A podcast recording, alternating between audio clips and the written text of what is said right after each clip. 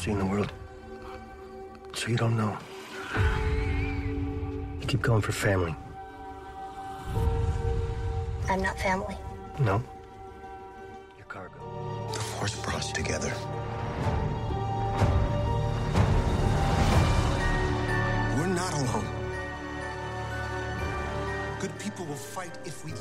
Eh bien bonsoir et bienvenue dans Parlons Art. Aujourd'hui autour de la table, nous avons Ethan pour nous accompagner. Comment ça va? Ça va bien et toi? Tu sais que j'ai remarqué qu'on disait toujours eh bien bonsoir, alors que ça se trouve les gens l'écoutent le matin. Oh, mais c'est pour nous qu'on dit ça. Ah ok. Ah, on se dit bonsoir à nous-mêmes. Voilà. Ok. ça. Ça me va très très bien. Bon, vous commencez à nous connaître et si c'est pas encore le cas, on vous invite à aller écouter nos deux premiers épisodes déjà disponibles sur toutes les plateformes de streaming. C'est donc notre troisième épisode et c'est aujourd'hui un épisode de l'édito qui sera dédié, comme vous l'avez pu le voir dans le titre, à The Place Beyond the Pine. On va donc revenir sur les actualités du cinéma, une œuvre qui sera du coup, je viens de le dire, mais The Place Beyond the Pine, un petit tour des actualités chez Illy et enfin une reco perso de nous deux. Ah oui, vous pourrez bientôt découvrir la rubrique face à face, parce qu'il n'y en a pas encore eu. Euh, donc voilà, c'est le prochain épisode, c'est une rubrique face à face, une nouvelle rubrique. Et qui sera la, la troisième et dernière rubrique du podcast. Exactement, pour l'instant. Peut-être qu'on inventera de nouvelles rubriques au fur et à mesure. On va y aller tranquille. Il me regarde avec pourquoi tu lances des idées de merde comme ça à tout va. Euh, dans tous les cas, vous pouvez nous retrouver sur Instagram, il.ly. On a donc trois comptes Instagram, un compte euh, podcast du coup, avec toutes nos actus, un compte Works avec tout notre cinéma et un compte Corp avec tous nos écrits de cinéma et d'art. Il est donc l'heure de commencer ce deuxième épisode de l'édito.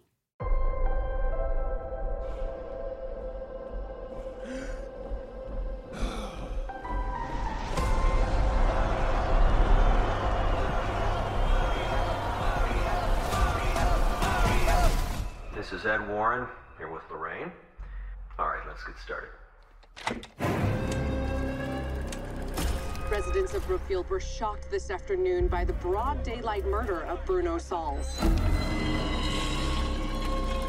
The court accepts the existence of God every time a witness swears to tell the truth. Bon, commençons d'abord par les actus. Tu veux commencer ou je veux commencer? Moi, j'ai un- une actu qui va être. Enfin, en, trois- en soi, j'ai trois actus qui vont être résumées en une seule actualité parce que ça parle en soi de la même chose. bah vas-y, commence. Tu veux que je commence par ça? Vas-y, C'est un peu long. Mais en gros, moi, j'aimerais parler de. euh, J'ai vu ça. Il y a l'univers de Conjuring euh, du réalisateur James Wan qui comporte déjà 8 films qui va bientôt être adapté en série. Elle sera bientôt disponible sur la plateforme de streaming Max et bientôt du coup dispo en France. Euh, moi j'adore la série, euh, enfin la série de films Conjuring. Est-ce que tu les as vus? Enfin, en soi c'est une saga, mais euh, est-ce que tu as, vu les films toi? Alors, je crois qu'il y a les Conjuring, il y a la nonne. Alors, tu as les Conjuring. Moi, je te parle vraiment des Conjuring parce Ah oui, qu'effectivement, Ouais. tu as l'univers Conjuring où tu as effectivement Ouais, la t'en nonne, plus, ouais. Annabelle. Ah, c'est ça, Annabelle. Qu'est-ce que tu as d'autre? T'en as, t'en as, je, je pense que tu en as encore deux qu'on oublie parce que du coup, il y en a huit en tout. Donc, tu as trois films Conjuring. Euh, T'as deux nonnes, je crois. hein. deux Annabelle et deux nonnes. Ce qui fait 5, 7. Non, je crois qu'Annabelle 2 est pas sortie. Ouais, je sais. Si, si, Annabelle 2 est sortie. Si, si, il y a deux Annabelle. Bon, c'est pas grave. Ok. Euh, mais est-ce que toi, tu as vu les films Du coup, moi, je te parle plus des films Conjuring. Euh, J'ai vu euh, les deux premiers Conjuring seulement. Ok, t'as pas vu le troisième? Non, mais bon, apparemment, c'est le moins bien, de ce que j'ai compris. Il est différent. Je, je dirais pas qu'il est moins bien, mais il est différent des deux premiers. On ressent que c'est pas James Wan qui, a fait le, troisième opus, parce que c'est pas lui qui a réalisé le dernier opus. Et effectivement, il est juste différent. Il est plus grand public. Moi, je le trouve plus grand public et il se rapproche plus d'un film d'horreur euh, qu'on pourrait voir euh, dans dans d'autres types de films par rapport au premier Conjuring notamment, où effectivement, euh, là, tu as la vraie patte de James Cameron, parce que James Cameron, c'est aussi le réalisateur de Inside Youth, de Saw, ou même plus récemment James de... Wan. J'ai dit James Wan? Non, t'as dit James Cameron. Non, j'ai dit James. Merde.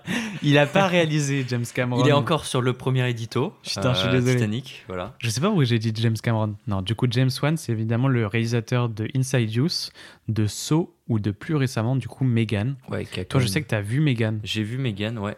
T'en as pensé quoi euh, Qui est vraiment pas mal. Moi, j'ai bien kiffé, surtout euh, tout le message un peu sur euh, les intelligences artificielles, qui est un sujet que je trouve vraiment intéressant. Ok. Mais euh, ce serait un peu long de d'en parler, Moi- je pense. Moi, honnêtement, avec une vision un peu de. J'ai pas vu le film, mais en, en ayant une vision de loin, ça a l'air nul.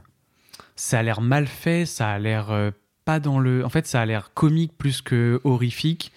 Bah, il y a des moments comiques, et c'est pour ça, moi, je trouve que le film a été un peu mal vendu, parce qu'en effet, il est pas trop horrifique. Ah oui, c'est ça, il est Mais pas horrifique pour du moi, c'est plus le concept qui est intéressant et ce qui l'amène comme réflexion. Ok, et il est le, vraiment- le- le débat sur l'intelligence artificielle Ouais, voilà, est c'est plus ça. important que le débat de- du film d'horreur en, en soi, quoi. Clairement. Ok.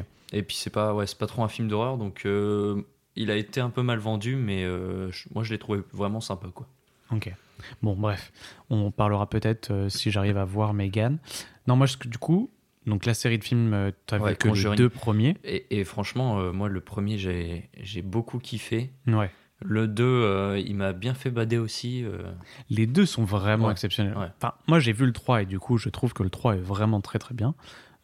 Après, les gens aiment ou aiment pas. Effectivement, il faut avoir un avis, je trouve, un peu plus reculé par rapport aux deux premiers. C'est-à-dire qu'il faut pas le regarder en espérant voir encore la même chose.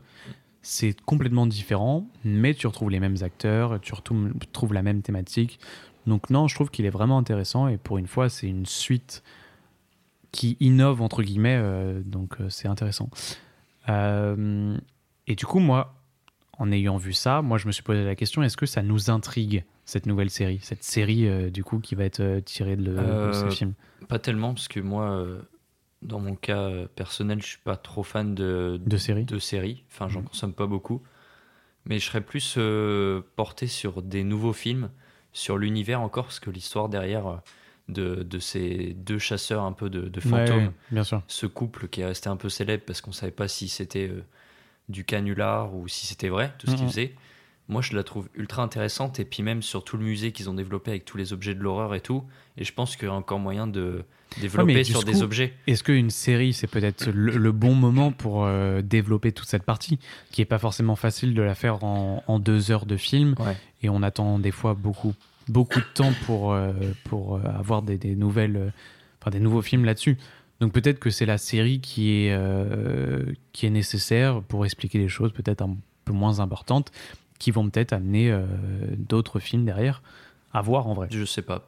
Pourquoi Moi pas. non plus, je suis pas méga intrigué par cette, euh, par cette nouvelle série, mais étant donné que j'aime beaucoup l'univers Conjuring, Mais en vrai, ça me donne, intéressant, ça me ouais, donne envie ouais. de, de le voir. Mais du coup, est-ce que tu connaissais la plateforme Max? Non, je connaissais pas. Et bah moi non plus. Et en lisant du coup ce- ce- cette partie-là, euh, c'est en fait une euh, fusion entre la plateforme HBO et la plateforme Discovery+.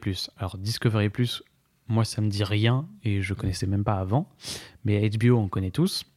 C'est notamment ceux qui ont produit euh, euh, Game of Thrones, euh, qu'est-ce qu'on qu'est-ce Ouais, de. Enfin, Ouais. beaucoup de séries. Et, Et- du coup en fait là ils vont créer une plateforme Max où il va en fait y avoir beaucoup euh, de séries sur des thèmes qui sont très très connus, comme là l'univers Conjuring, mais c'est sur ça aussi que je veux revenir après, c'est qu'en fait ils ont fait aussi une série sur le film The Batman, enfin sur une, une sorte de spin-off euh, euh, à la série, au, au film The Batman, et que j'ai découvert après, à Harry Potter. Ok. Oui, ça, ils en ont parlé. euh, Donc c'est les trois que, temps. que Ouais, j'avais ouais. envie de parler, euh, que j'avais envie de parler dans cette sorte de thématique un peu euh, de série, où en fait là la plateforme Max pour moi est en train de venir essayer de mettre une sorte de, de- de coup de pied aux fesses, on va le dire comme ça, à Netflix ou même euh, à Disney+. Est-ce qu'en vrai c'est pas plus mal? Est-ce Bah. qu'on n'a pas envie aussi que Netflix ne reste pas sur ses acquis et essaye de... Parce qu'en vrai c'est quand même très couillu de, de- de prendre des, des licences qui sont déjà bien implantées dans le dans l'esprit du, du grand public, Conjuring, Harry Potter surtout, et même plus récemment avec The Batman, est-ce que c'est quand même pas un peu couillu de, de, de venir en faire une série Est-ce que c'est, pour moi, c'est un risque quand même qui est de euh, ça floppe complètement et les gens n'ont pas envie de regarder. Enfin, Ouais. Ou en tout cas regardent, mais sont très déçus par rapport aux films qui euh, ont été faits avant. Bah, c'est un, c'est un peu à double tranchant parce que hum, c'est des séries sur des, des choses qu'on connaît, mais ça peut aussi désintéresser les gens de se dire euh, Ok, on a déjà euh, 8 ou 9 films Harry Potter, euh, ça sert à quoi de revoir une série euh, là-dessus? Mm. Euh, Et peut-être que les gens veulent aussi de la nouveauté, mais par contre, en revanche, je suis très content que qu'il y ait des nouvelles plateformes qui viennent s'ajouter. Là, la dernière en date, la dernière grosse en date, je crois, c'était euh, Paramount, Ouais. qui sont en train de d'étoffer un peu leur encore des catalogue. plateformes, encore des plateformes. Ouais, Moi, mais- le seul problème que j'ai avec ça, c'est que, ok, oui, tant mieux, mais est-ce que ça serait pas plus intelligent, je sais pas euh, dans, dans quelle mesure c'est possible, mais de fusionner un peu tout. Tu vois, là, Discovery Plus et, euh, et HBO le font. En fait, j'ai envie que d'autres plateformes fusionnent ensemble pour qu'on ait une seule et grosse plateforme qui se mette à faire des, des- des énormes productions pour une, une seule, un seul et même groupe, tu vois ce que je veux dire? Ouais, mais ça, Même si euh, Canal, ça Désolé, je te coupe, mais Canal, plus là, ils, mettent en place, là, ça y est, ça va arriver aussi du- sur le, le- leur offre d'avoir euh, Apple TV Mm. en plus de Ouais. tout ce qu'il y a à côté. Déjà, il y a Netflix, Disney, OCS. Enfin, Canal, ça reste la meilleure offre euh, qu'on ait en France, surtout si on a moins de 26 ans. C'est euh, 19, euh, 20, enfin, c'est 20 euros, je crois, par mois. Et tu as Netflix, Disney, euh, OCS, euh, toutes les chaînes euh, ciné euh, Canal. Et là, tu vas bientôt avoir du coup euh, Apple TV. Ouais, mais moi je trouve que ce serait pas une bonne idée de façon que tout fusionne et je trouve que c'est bien qu'il y ait plein de plateformes de SVOD parce que forcément, euh, tu le disais tout à l'heure, ça va forcer les, les concurrents à, à se bouger, à faire des meilleures offres, à peut-être euh, revoir leur prix à la baisse. Ouais, ça c'est vrai. Donc, euh, Ouais, mais ça c'est- fait encore une nouvelle, tu vois. Oui, ça en fait encore une nouvelle et de toute façon, euh, ça commence à faire beaucoup, mais en même temps, plus le marché se sature, moins il va peut-être attirer de gens et plus les gens vont se tourner vers la salle. Moi, c'est Ça peut. plutôt, ah, pourquoi pas moi, c'est plutôt comme ça que je le vois et je me dis de toute façon, euh, dans... pour qu'un marché fonctionne, il faut qu'il y ait plusieurs acteurs pour qu'il y ait une compétition euh, saine, Ouais, non, ça c'est sûr. une compétition saine qui fait que tout le monde va s'élever, tout le monde va proposer du, du meilleur euh, en termes de qualité, en termes de prix. Donc moi, justement, euh, à chaque nouvelle plateforme qui vient, je suis content parce que je sais que forcément, ça va obliger Netflix et tous les autres à, à prendre plus de risques, peut-être des fois sortir des films en salle. Ça, ça serait sur leur c'est- plateforme. ça, c'est c'est prévu par contre. Ouais. Parce que depuis peu, ils ont une nouvelle réglementation qui fait qu'ils sont obligés de prendre, euh, de produire un nombre de films par an euh, qui sort en salle. Ouais, ouais. C'est prévu Non, maintenant faudrait- dans, les, dans les lois françaises. Il faudrait absolument pas qu'il y ait juste une plateforme qui, qui ait une domination, quoi. Comme Oui, c'était mais- peut-être le cas un peu avec Netflix avant. Ok, bah, je comprends cet avis-là, mais moi j'étais plus par rapport au. Ok, je voyais plus ça du coup d'un- esprit public Ouais. plus que euh, en tant que travailleur dans le cinéma, j'ai envie de dire. Mais effectivement, en, en le voyant de, de- de ta manière à toi, oui, ça fait de la concurrence et ça va pousser euh, à améliorer, mais ça fait encore un nouvel abonnement à prendre, tu vois. Ouais. Parce que finalement, si tu le prends pas, euh, tu vois pas les derniers trucs, euh, t'es un peu, t'es un peu baisé aussi, tu vois ce que je viens de dire. Ouais, mais après, c'est chacun choisit de voir ce qu'il veut voir. Et moi, je vois pas trop le problème. Après, euh, si évidemment tu commences à prendre toutes les, toutes les plateformes, t'en as pour euh, je sais pas combien par mois. Et puis, t'as- de toute façon, t'as pas le temps ça, de là, tout ça voir. devient cher. Et euh, moi là dans, dans le cas de Max par exemple, euh, enfin moi j'ai aucun intérêt à aller voir euh, le- une série dérivée sur The Batman, une nouvelle série Harry Potter. Oui, mais toi, moi mais ça m'intéresse pas forcément. Ouais, et mais après ce ça sera juste au- spectateurs de faire un choix et de se dire euh, qu'une plateforme suffit. Franchement, euh, au bout de deux, moi je trouve ça, ça fait beaucoup quoi. T'as pas le temps de. Bah, moi, je- pour être honnête avec toi, je pense, moi j'ai Ouais. Canal Plus. Du coup, j'ai Netflix, tout, ouais. Disney, tout Ouais. ensemble, et j'ai Amazon Prime parce que j'ai un abonnement Amazon euh, à côté. Hmm. Et c'est vrai que tu vas jamais. Bah bien sûr. Tu Moi, vois. je passe mon temps sur YouTube. Et c'est pour ça. C'est un enfer. Et effectivement, je préfère largement aller en salle plutôt que de- de- de- d'aller sur, euh, sur Netflix ou sur quoi que ce soit. Donc euh, Pas plus mal, en vrai. Voilà. Pas plus mal, mais où est-ce que ça, enfin, jusqu'à où ça va aller en fait? Moi, c'est surtout ça que je me pose à- comme question. T'as eu tellement de plateformes qui ont été créées. Il y a eu, euh, comment elle s'appelait, la plateforme française, la Salto. Ah oui, qu'à flop total. Je sais pas si elle a fermé d'ailleurs, Ouais, il me elle a semble. fermé. C'était. Enfin, ouais. tu vois, c'est, aussi ce genre de problème, c'est que on va nous, nous amener des programmes pendant un certain temps, puis enfin, ça va mener à rien. Et effectivement, ça va euh, dégoûter entre guillemets les gens des séries, ce qui est des fois bien, des fois pas bien. Là, on reviendra tout à l'heure. Moi, j'ai envie de parler de Last of Us, où tu vois, pour le coup, euh, je trouve ça vraiment bien des fois qu'il y a des séries. Et effectivement, on peut voir euh, d'autres séries comme, euh, je sais pas, la euh, 15e saison de Elite ou je sais pas quoi, où effectivement, ça. En tout cas, nous, nous après, c'est pareil, c'est un avis personnel. Nous, ça nous touche moins, mais ça touche énormément de personnes. Ouais, mais Bon. tu vois, c'est exactement pour ça. euh, et là, bah, je pense qu'un jour, on pourrait faire un, un focus sur les séries ou un truc comme ça, enfin, c'est sûr. Et euh, moi, dans, ce- prévu. dans ce débat-là, euh, ok, dans les C'était pas tiroirs. C'était pas encore prévu, mais maintenant c'est prévu. Et euh, mais il y a toujours ce, ce débat. Enfin, moi, de mon point de vue, c'est plutôt ça. C'est-à-dire que la série, moi, ça, ça me gave de commencer une série en me disant que, enfin, la dernière série à la mode, en me disant que ça se trouve, la deuxième saison sera déjà démodée, puis personne n'en parle. Hmm. Ou alors que c'est annulé, parce que ça, c'est la mode aussi de faire des séries, des, Oui, annulés. Ou troisièmement, que, euh, tu sais, ça dure 10 ans et que tu tapes euh, 11 Non, saisons. Enfin, c'est un enfer, ou quoi. que c'est dans ou que la prochaine saison elle est dans Oui, euh, dans, voilà. dans 10 ans aussi. Et c'est moi, c'est pour ça que de, de mon point de vue, maintenant, je regarde plus que des séries qui sont finies, officiellement Ah ok. terminées. Ouais, Donc, mais ça c'est c'est vrai que c'est bien ça. Donc ça, c'est c'est un truc euh, très très perso. Moi, c'est comme ça que je fonctionne maintenant avec les séries, parce que ça m'a vraiment gavé. Je comprends. Mais euh, parce que je me dis, euh, la, la plupart des gens qui commencent 50 séries en même temps, enfin pour aboutir sur rien au final. Mais moi, moi, la série où j'ai fait, euh, parce que, enfin, où j'ai j'ai fait, c'est impossible que ça soit vrai. C'est en gros la dernière fois, j'étais sur le compte de Netflix et je vois la saison, je sais plus combien, de Riverdale. Ils en sont à combien? Je sais pas combien Ouais. ils sont, mais en gros, moi, j'avais commencé cette série parce que je sais pas pourquoi j'avais commencé cette série d'ailleurs. Mais en vrai, c'était pas si mal la première. euh, Alors attends, j'ai cherché Riverdale. C'est la saison 7. Saison 7. Ouais, c'est long. Et tout, et, et je, je- je- j'ai commencé du coup, je- il y a je pense 7 ans, cette série, et j'ai arrêté à la saison 1 ou 2.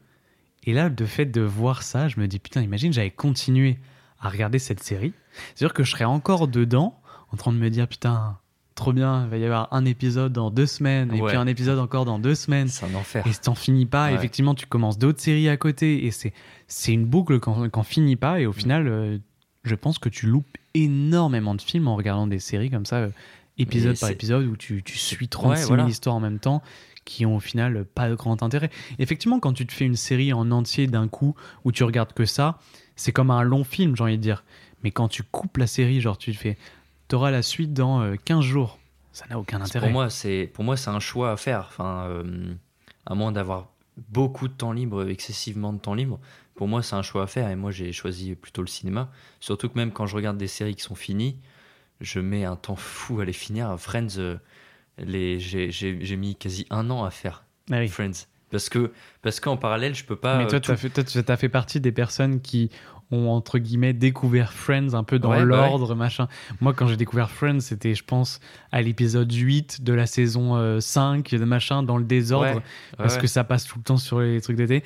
Et effectivement, je pense que c'était très intéressant, mais, Mais- oui, ça prend du temps, quoi. Mais c'est parce que après, dans, dans mon cas, moi, je peux pas me dire, ok, je me consacre que à une série, j'arrête les films. C'est inconcevable. Oui. Donc c'est pour ça que moi aussi, je mets beaucoup de C'est temps. une sorte de. de- Mais c'est pour ça que, pour moi, le, le fait qu'il y ait beaucoup de nouvelles plateformes SVOD, je pense que les gens, euh, au bout d'un moment, ils vont peut-être se lasser de- d'enchaîner série sur Je sais série. pas. Et je sais pas.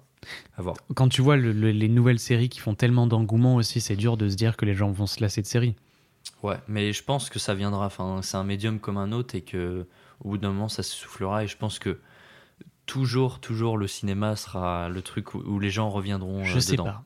Je sais pas parce que je vois aussi, moi, enfin, c'est un avis personnel aussi, euh, que euh, les gens critiquent beaucoup aussi tous les dernières sorties en vrai. Quand tu regardes Avatar 2, euh, qu'est-ce qu'il y a eu d'autre? Bah, Il y a eu le Astérix, il y a eu plus récemment les Mousquetaires. Tu vois, les gens arrivent toujours à critiquer et je trouve que il y a beaucoup moins de critiques négatives mm, dans, le, côté série de la part du, grand public que les gens se permettent dans le côté film parce que c'est euh, un seul et, même épisode entre guillemets. Ils sont concentrés à fond dedans, du coup ils voient tous les petits détails et il y a des choses qui leur plaisent pas. Moi ça, ça me fait peur, tu vois. Les gens critiquent vraiment beaucoup plus, je trouve, le cinéma que euh, les séries. Bah, ils sont plus critiques pour le cinéma, je pense aussi, parce que hum, c'est des gens qui payent euh, plein pot leurs séances et qui vont peut-être une fois par mois, donc forcément ils s'attendent à. Ils payent avoir plein pot le- une séance de ciné, contrairement à leur plateforme qui paye euh, tous les mois. euh. Bah, ça, je vais pas te démontrer euh, la, la- la non-logique de ce truc-là. Évidemment, c'est débile, mais dans, dans, dans leur esprit, tu vois, le cinéma, tu vas, tu, tu payes euh, voilà, plein tarif et tu t'attends à avoir un, un énorme film, un truc de ouf où tu t'en rappelles. Et donc, dès que c'est un peu, euh, un Moins peu bien. en dessous, et ben, je pense qu'ils critiquent. Et au final, c'est pas tant euh, sur les qualités propres du film, mais plus sur leurs attentes un peu démesurées, le fait qu'ils y aillent euh, qu'une fois euh, tous les deux mois ou un mois, et puis Ouais. voilà quoi. Moi, c'est plus comme ça que je le vois. Quoi. Ah, je comprends. Donc, euh, moi, ça me fait pas peur, honnêtement. Bon, bah, à voir l'avenir des séries. En tout cas, voilà, le, le- la série, du coup, The Penguin, je sais pas si c'est comme ça qu'on l'a dit, Penguin, Penguins, Penguins, je pense. dérivé du coup du film The Batman. Ça m'intéresse une- pas. Non, vraiment, ça m'intéresse pas. hein. Ok, ça t'intéresse pas. Mais je dis juste les infos. Ouais, ouais. Sortie prévue pour 2025. Et du coup, on a les premières infos. Elle sera composée de 8 épisodes et elle se déroulera peu après les événements du film. Donc voilà. T'avais bien aimé, toi, The Batman? Ouais, j'ai bien aimé. J'ai vu deux fois au cinéma. Oh Ouais. Et tu voulais pas aller voir deux fois les trois mousquetaires avec moi? Nickel. On y reviendra. Euh, non, et du coup, la troisième qui est du coup Harry Potter, donc pour rester dans l'univers des séries, il y a effectivement. euh, tac, tac, tac. Eh ben, j'ai pas d'infos. Nickel. Je pensais trouver des infos dans mes notes. J'ai pas d'infos. Pourquoi j'ai pas d'infos? Ouais, parce qu'on n'en sait pas trop encore. Ouais, moi j'ai lu que j'ai compris que c'était un reboot complet, quoi. Enfin, ils refont tout. Moi j'ai euh, lu que J.K. Rowling allait avoir euh, un avis sur l'écriture, mais pas sur la réalisation du- de la série. Ouais, mais c'est normal vu que c'est elle qui, est, euh, qui a écrit les bouquins, mais pour la réelle, euh, évidemment, enfin, c'est pas c'est pas elle qui a, qu'on va dire, Oui, mais sur les films, elle avait. Ah ouais. Elle avait. Pour moi, oui. Pour, enfin, je, je suis pas sûr à Ou alors 100%, peut-être mais un pour droit moi, de regard. Je pense. Ouais. Un droit de regard et euh, en tout cas un avis peut-être à mettre là-dessus. Alors Ouais. que là, apparemment, pas du tout. Ouais. Donc à Après, voir. après, à voir aussi qui est le RAL. Oui, totalement. Parce et qui que- sont les acteurs Moi, j'attends de voir aussi ça. Ouais. Mais moi, franchement. Ça, ça m'intéresse en vrai. Parce que, Ah ouais euh, ouais, plus que la série The Batman et plus que la série euh, Conjuring. Parce que Harry Potter, en vrai, euh, c'est tellement mythique et euh, il y a tellement eu de- d'engouement derrière que en vrai, ouais, je, pourquoi pas regarder euh, un- une sorte de, de spin-off un peu de Harry Potter, ça me, non. ça me dit bien, moi. Moi, ça me botte pas, euh, mais de ce que j'ai compris, ouais, c'est un reboot. Ça veut dire qu'ils refont toute l'histoire avec des nouveaux acteurs et tout. Ah, ok. Donc. euh, Ah, ça parle pas genre de il y a Harry Potter qui existe euh, dans, dans leur monde, genre. Non, non, je crois que c'est vraiment. C'est euh, avant ou après? Non, ça reprend Ah, tout ce que disent les films. Mais, D'accord. avec de nouveaux acteurs, avec de nouvelles ambitions Ah oui, ça c'est nul ça par contre. Bah, On attend de voir. On attend de voir. on attend de voir. Attend de les premières infos. Les reboots, ça peut, ça peut être intéressant s'il y a un point de vue, euh, un autre point de vue. Mais Ouais. euh, dans tous les cas, S'ils nous font un Harry Potter 2, autant pas le faire quoi. à voir. Ok. Mais, En tout cas, moi, quand même, ces nouvelles un peu séries euh, dérivées de, de, de sagas ou dérivées de trucs. Moi, ça me fait beaucoup penser à Marvel qui le fait énormément en ce moment. Hmm. On l'a vu avec quoi She-Hulk récemment. ça avait l'air nul, ça. Il y a eu Loki qui a plutôt bien marché quand même. Il y a eu quoi WandaVision aussi? Enfin, il y, il y en a eu énormément et c'est encore prévu dans, la, dans leurs phases qui sont à venir. Marvel avait déjà entre, entre guillemets un coup d'avance là-dessus. Mm. Est-ce que ça va pas être un peu le même flop sur les, les séries comme, qui vont arriver là-dessus? Bah, je pense que c'est exactement ce que je disais tout à l'heure, c'est que ça va saturer un peu le marché à un bout d'un moment. Et Ouais. les gens On vont, savoir quoi regarder. fait, naturellement se désolidariser de, de tout ça. Ouais, et, ou ne euh, plus se savoir quoi vers regarder. autre chose. Ouais, voilà. Parce que honnêtement, euh, enfin, au bout d'un moment, mec, euh, avoir une série sur chaque putain de personnage, chaque personnage secondaire, ce qu'il fait dans la vie et tout. euh, Et puis c'est aussi, voilà, enfin, moi je pense aux producteurs qui sont derrière. Forcément qu'il y aura pas autant de personnes à regarder. Enfin, personne n'a autant de temps à perdre à regarder toutes les séries. Donc tu as forcément Oui, oui. moins de spectateurs à regarder les séries. Donc tu dois avoir un baisse, une baisse énorme derrière les, de, de tous, les, de- tous les trucs de visionnage, quoi. T'as jamais pensé si euh, ils faisaient tous les univers faisaient comme Marvel? Par exemple, Harry enfer, Potter, gars. une série sur Dobby en 10 épisodes. Mais c'est ça. En Mais- vrai, c'est ce que Marvel, quoi. Mais c'est un enfer.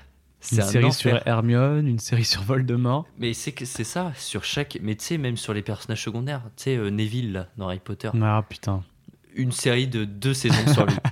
Mais putain, Deux- mais j'en ai rien à foutre. Saison 7 est comme Riverdale. 7 Ou saisons sept de ans 20 après, épisodes où vraiment euh, il fait la cuisine. euh, enfin, mais- Tu fais The Walking Dead, une série de, Ah, mais un de enfer. 11 saisons avec 20 épisodes par j'ai toujours pas fini The Walking Dead, c'est un enfer. Moi non plus, j'ai pas réussi à la finir complètement. C'est, mais J'en suis à la saison 10. et crois, je trouve ça aberrant, euh, Marvel, ce qu'ils font avec tous leurs personnages. Enfin, Moi, surtout, je pense aux producteurs qui sont derrière, qui regardent leurs chiffres. Ils doivent avoir leurs chiffres qui ne font que baisser, ouais, à la fois ouais. au fur et à mesure des épisodes, parce que même les gens qui ont commencé, bah, ils voient que c'est pas à la hauteur de, de, de ce qu'ils attendaient. Et c'est surtout que les, il y a plein de gens qui savent même pas que ça existe. Mais honnêtement, est-ce que des gens ont regardé She-Hulk en entier? Je pense, ouais.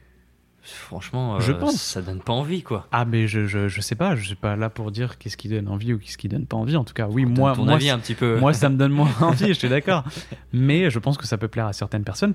Mais moi, c'est surtout, je pense aux gens, comment ils sont au courant de ça? Ouais, ouais. Bon, après, on les matraque pas mal avec le. Ouais, mais les pas tout, énormément. mais Un peu quand même.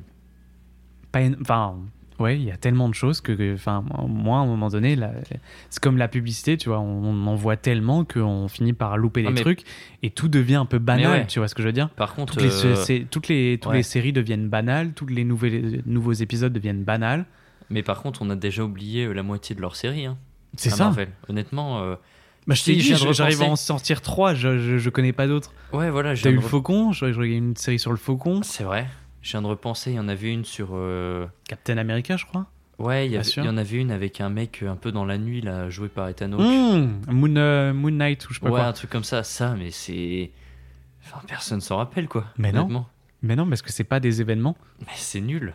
Et on parlera encore tout à l'heure de, de, de The Last of Us, où pour le coup, là, ça crée un vrai événement. Et tant mieux qu'il y ait des séries comme ça qui arrivent à sortir du lot, malgré le nombre excessif de, de, de séries qui sortent en ce moment. Ouais. Enfin bref. Bon, en tout cas, je pense qu'on peut, on peut, On peut passer sur clôturer. une autre news. On Ouais. fera une, en tout cas, on fera un, un focus là-dessus. sur les séries Je et pense tout. que c'est ouais, très intéressant de se prendre genre 3 ou 4 séries un peu différentes et les analyser. et voir euh, pourquoi ça marche, pourquoi ça, ça marche pas. Prendre peut-être des séries d'animation, des séries, on verra bien. Ok, ça marche. Est-ce que toi, Euh, tu veux passer sur une petite actualité à toi? Je voulais revenir euh, un peu rapidement sur la sélection du Festival de Cannes qui a été annoncée. J'ai pas du tout suivi moi. la Euh, sélection alors, j'ai pas suivi, mais j'ai regardé après, une fois que c'était passé, euh, ce qui était un peu dans, dans les titres. Donc, en hors compétition, on a notamment le, le prochain Scorsese, donc euh, Killers of the Flower Moon. Ok. On a le. Ce qui te donne envie ce film? Ouais. Parce Comme, que la euh, le dernier c'était The Rich Man quoi. Ouais, mais je pense qu'il a encore moyen de faire des bons films. Ok. Euh, Indiana Jones, donc le cadran de la destinée de James Mangold. Je sais pas si tu hype, mais moi beaucoup. Pas du tout. Parce que Ok. j'ai pas regardé Indiana Jones, enfin Ah, très peu donc Ah euh, bah c'est normal. ça me hype pas du Ok. tout. Puis euh, Moi j'ai une attache, euh, c'est Harrison films, Ford euh, moi aussi. donc. Ah ouais. Ok. Moi j'ai une attache chez les films d'enfance, c'est Je comprends. c'est aussi aussi fort que les Star Wars par exemple ou quoi. C'est Ok. Moi c'est vraiment euh, toute mon enfance, donc là j'ai un- une grosse attente dessus. Je Et puis comprends. James Mangold qui a fait quand même des bons films. Celui qui a fait euh, Le Mans 66 par exemple. Ah ouais. Et euh, Logan si je me trompe pas aussi. moins, ouais, moins il- beau film. Ça va. Ok. Donc voilà, petite attente. Il y a aussi en- dans les séances de minuit, Ouais. alors peut-être que ça va te parler, il y a Acide de Just Filippo. Qui, euh, alors euh, voilà, on va le dire. Acide Parce que, ouais, Acide de Just Filippo, qui est tourangeau, parce qu'on on vient de, de Touraine avec Tristan. Et donc, euh, qui, Just Filippo, qui est un réalisateur tourangeau, et qui avait fait un court métrage qui s'appelait Acide de 20 minutes. Donc je sais pas si tu l'as vu Tristan. Non, j'ai pas vu Moi je l'avais vu au, au cinéma dans une projection euh, Ok. un peu sympa et donc là il l'a tiré en, en long, en long métrage. métrage. Voilà c'est ça. Et c'est lui qui a réalisé La Nuée. D'accord. Mais ça me donc- dit quelque chose acide. C'est en voyant. Ouais. C'est de, de l'eau de pluie qui tombe, euh, qui est acide. Ouais qui est acide. Ouais, et qui font tout le truc. Donc ça j'ai. On l'a pas vu ensemble. J'ai l'impression de l'avoir vu avec toi en fait. Et en ben me je sais ça. pas si on l'a vu ensemble ou quoi mais c'était au ciné. Qu'il est passé c'était une séance. euh, Ok. Je sais plus avec d'autres courts métrages, mais euh, voilà, euh, moi je voulais en parler parce que réalisateur tourangeau, et puis ouais. aussi parce que bah, c'est un film de genre et tout, donc j'ai bien envie de voir. Et le court métrage, euh, il est vraiment cool, donc j'ai hâte de voir euh, le long. Tu sais s'il est dispo quelque part le court métrage Je sais pas du tout. Peut-être qu'il est dispo. Il est dispo sur libre Canal. Sur internet. Canal. Ok. Ouais. Sur Canal, il est dispo. Donc, euh, Donc si je vous très sympa comme court-métrage euh, acide. Carrément. Non, il est dispo sur YouTube, putain. Il est dispo sur YouTube. Ok. Donc bonne si nouvelle. vous voulez aller le voir, vous tapez euh, Acide de. Comment il s'appelle? Juste Philippot. Juste Philippot. Et Donc vous avez un lien directement à Science Critique qui ramène sur YouTube. Donc voilà, et donc là il le tire en, en long métrage pour euh, le festival de Cannes. Donc c'est plutôt cool. Et ensuite, du côté du cinéma coréen, il y a le nouveau euh, Takeshi Kitano, Kitano pardon, et euh, Kim Ji-woon, donc Je deux gros ça, euh, réalisateurs sud-coréens, Ok. hein, asiatiques. Et on a aussi Johnny Depp en ouverture dans le film de, de Mai Wen. Donc un Ouais, film, film faire beaucoup débat. hein. Qui va faire beaucoup débat. Pourquoi selon toi Bon, ça fait Par déjà rapport- débat maintenant, donc Oui, euh, je me dis que quand il va sortir, il va faire encore plus à débat. Johnny Depp, c'est ça? Ouais, par rapport à plein de choses, par rapport à la vision euh, française qu'on a et que du coup, euh, la vision euh, qui est amenée dans le film. Hmm. Enfin, je, je, je sais pas, moi j'ai l'impression qu'il a été beaucoup critiqué. euh, Enfin, moi j'ai Ouais, vu que les je- critiques euh, depuis euh, Je la bande-annonce est qu'il sortie. y, il y a Johnny Depp, mais Bah, c'est aussi son retour, oui, c'est son retour. depuis, son, depuis le procès. Ouais. Moi je pense que ce film va faire beaucoup débat, mais à voir. En plus, il est en cérémonie d'ouverture, donc euh, Oui, forcément, ça va faire parler. ça va faire parler. Déjà qu'un film d'ouverture fait parler, en plus un film d'ouverture avec Johnny Depp en roi de France. Mais en même temps, c'est bien de, de mettre des, des films français euh, ambitieux comme ça en, en Ah, mais ouverture. totalement. C'est très cool. Ah mais totalement, totalement, c'est vraiment très très bien. Et donc, euh, en compétition officielle, on a le prochain Wes Anderson, Celui-là, moi j'attends. Asteroid City. T'as vu la Non, j'ai juste vu l'affiche. Putain, moi la bande-annonce, ça m'a donné grave envie. Je- tu remarques, de toute façon, je, je scrollais sur Insta et j'ai vu dès les, les premières images, j'ai su que c'était un Wes Anderson. Ouais, Tellement c'est ouais incroyable. mais c'est pour ça, moi, je, je trouve qu'il fait un peu le tour. euh. Ah ouais? Bah, J'avais pas euh, vu The French Dispatch, Ouais, qui était chiant. c'est ce que j'en ai entendu. Ouais. Parce mais que j'ai adoré euh, Hôtel. euh, putain, j'ai pas son nom non plus. Grande Budapest, Non, non, le, la famille. La famille Tonner. Putain, je l'ai pas. je l'ai pas non plus. Mais je, je vois le duquel tu parles. Ah, tu vois duquel je parle. Ouais, ouais. C'est la famille Tenenbaum. Je sais pas si je le dis bien. La famille Tenenbaum. Moi, que j'avais adoré. Mais euh, non, mais moi, j'ai hâte de le voir en vrai. J'aimerais bien aller le voir pas. au ciné. Hmm. Parce que j'en ai jamais vu de film de Wes Anderson au ciné. Je me dis que ça peut être euh, l'occasion. Donc, euh, ouais, moi, je l'attends. Et puis, l'univers a l'air vraiment spécial. C'est. Ah, vu que t'as pas vu la bande-annonce, putain. Ouais, mais juste sur la Tu fiche, tu ressens un peu le, le truc. Et puis après, euh, dans les vétérans, euh, on a euh, Justine Triette qui a réalisé Sibylle, Ok. Euh, Nani Moretti, que lui tu dois connaître. C'était euh, le, le journal filmé qu'il avait fait.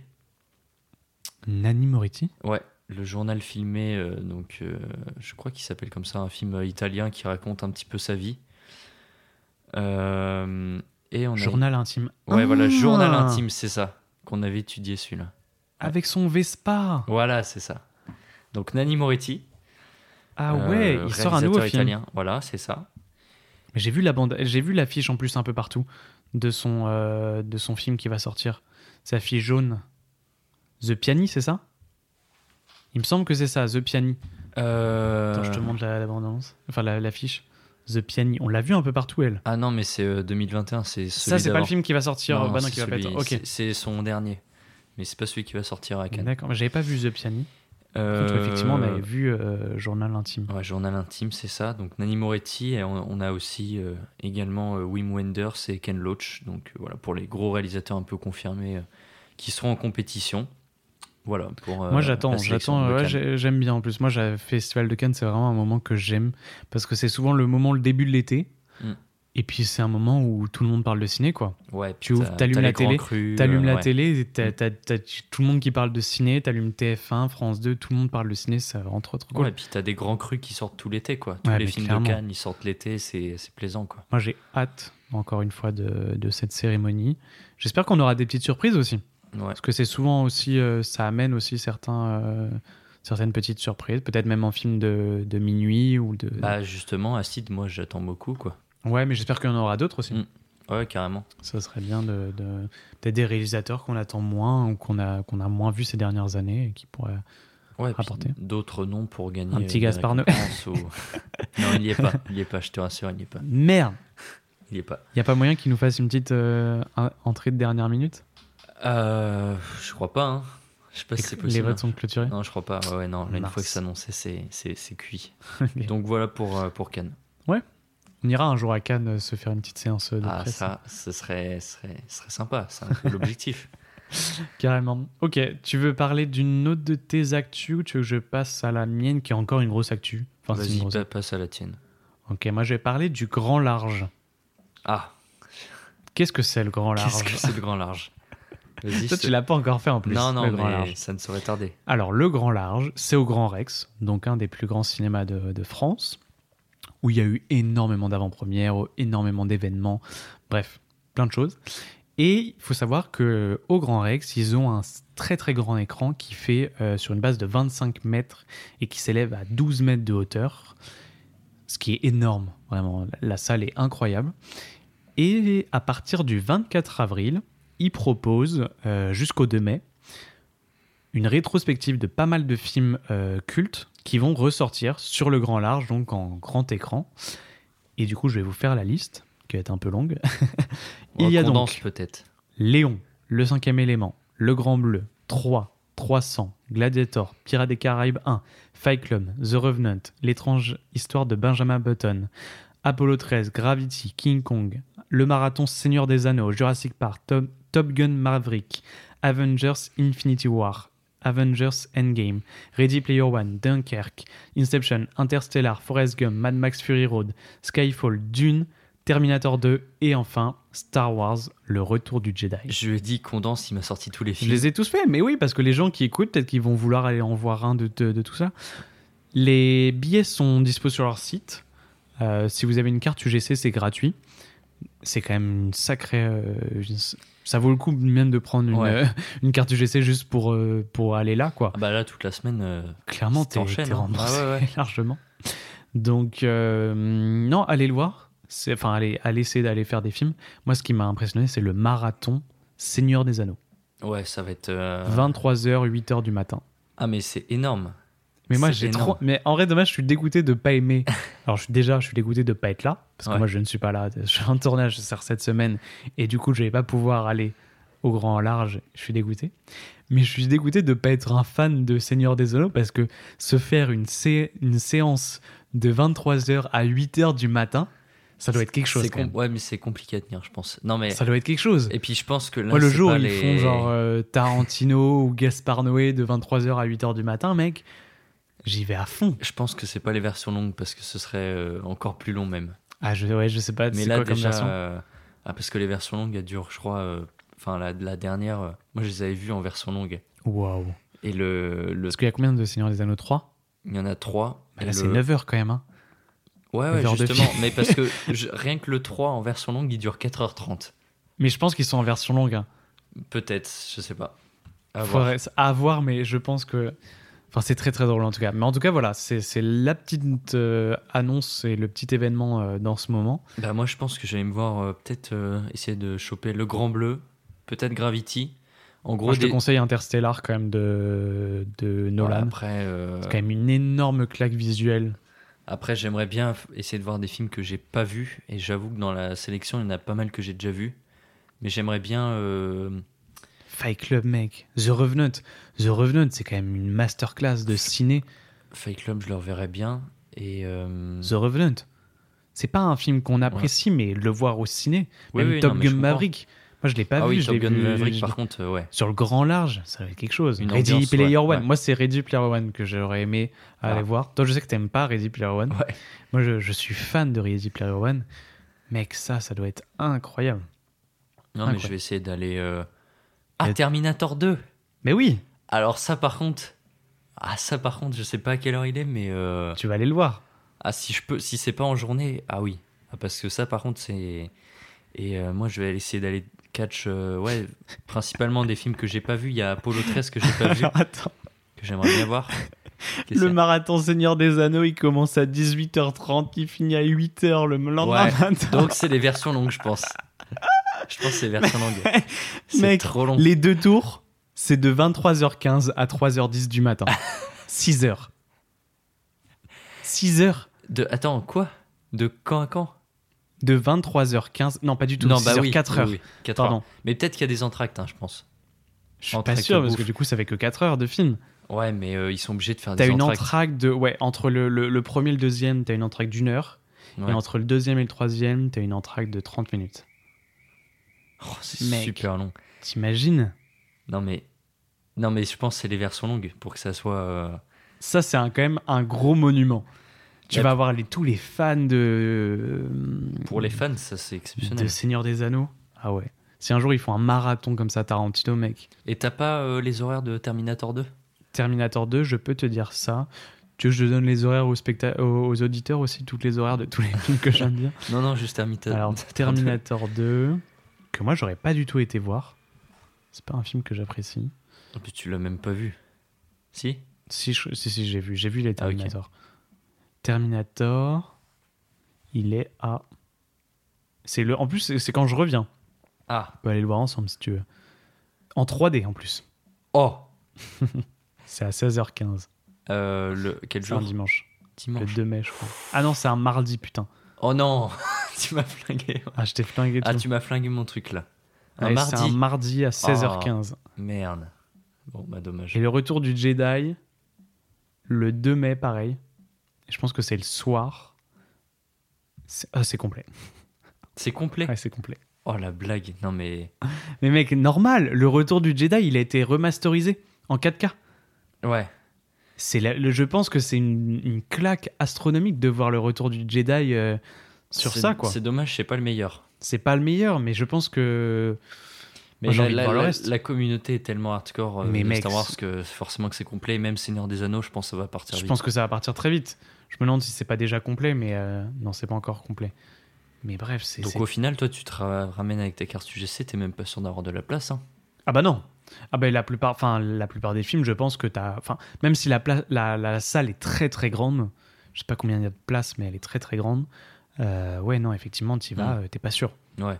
Si tu veux vraiment voir un film, limite faut payer en plus euh, Ouais. sans prendre la carte UGC. Parce que la carte UGC, en gros, si t'as le droit d'aller au Grand Rex, mais tu dois euh, réserver une heure à l'avance sur place. Mm. Tu peux pas réserver avant en fait. Non mais il y a tellement de films. Moi, Léon, mec, voir, en fait, juste voir Léon. Qu'est-ce qu'il y a d'autre Fight Club. Même les Avengers, mec. hein. Il est reparti là-dessus. Non mais j'ai envie de te dire, euh, pourquoi pas Ah, Peut-être pour l'ambiance. Pour l'ambiance. voilà. Inception. Moi, je te conseille quand même d'aller voir une Interstellar. Je sais que t'es pas un grand fan du film, mais Interstellar sur le grand large, ça fait partie de, de la meilleure séance que j'ai fait de ma vie de cinéma. Ouais. Donc, Voilà. Écoute, euh, je vais voir, mais euh, c'est sûr que ça va se faire. Donc euh, ce sera mon, mon premier grand large hein, à ce moment-là, eh oui, depuis le temps. eh ouais, ce sera même pas ensemble. Eh ouais, Dommage. depuis le temps. Bon allez, passons à autre chose. On vous a donné du coup toutes les infos euh, pour le podcast. Donc euh, quand il sortira, ça sera euh, encore le temps d'y aller. Ouais. Ça fera que deux jours. Non, ça Ouais. fera qu'un jour même. Ce qui sort le 25 et ça commence le 24. Donc, euh, Donc, voilà. ça sera le Vous long. aurez le temps d'aller voir beaucoup de films au, Exactement, profitez. Et c'est un événement bien particulier parce qu'en fait, c'est les 35 ans du grand large. C'est pas pour rien. Ouais, parce qu'ils ont fêté il y a pas longtemps les 50 ans du Grand Rex, si je ne me trompe pas. Il me semble aussi. Il Et donc là, c'est les 35 ans du Grand Large, la salle en elle-même avec le, Mm, mm. le grand écran. euh, Voilà. Très très bien. Euh, on peut parler un peu plus rapidement de Super Mario Bros. Ah oui. Ah oui, oui, oui. Parce Plus que, rapidement euh, Ouais, Parce que moi, j'ai pas mal de choses à dire là-dessus. il a écrit un pavé. J'ai créé un papier encore. Non, vas-y, dis ce que tu as à dire sur Non, mais Mario. Bros. euh, ah, on peut le dire, c'est un phénomène. Il réalise beaucoup d'entrées.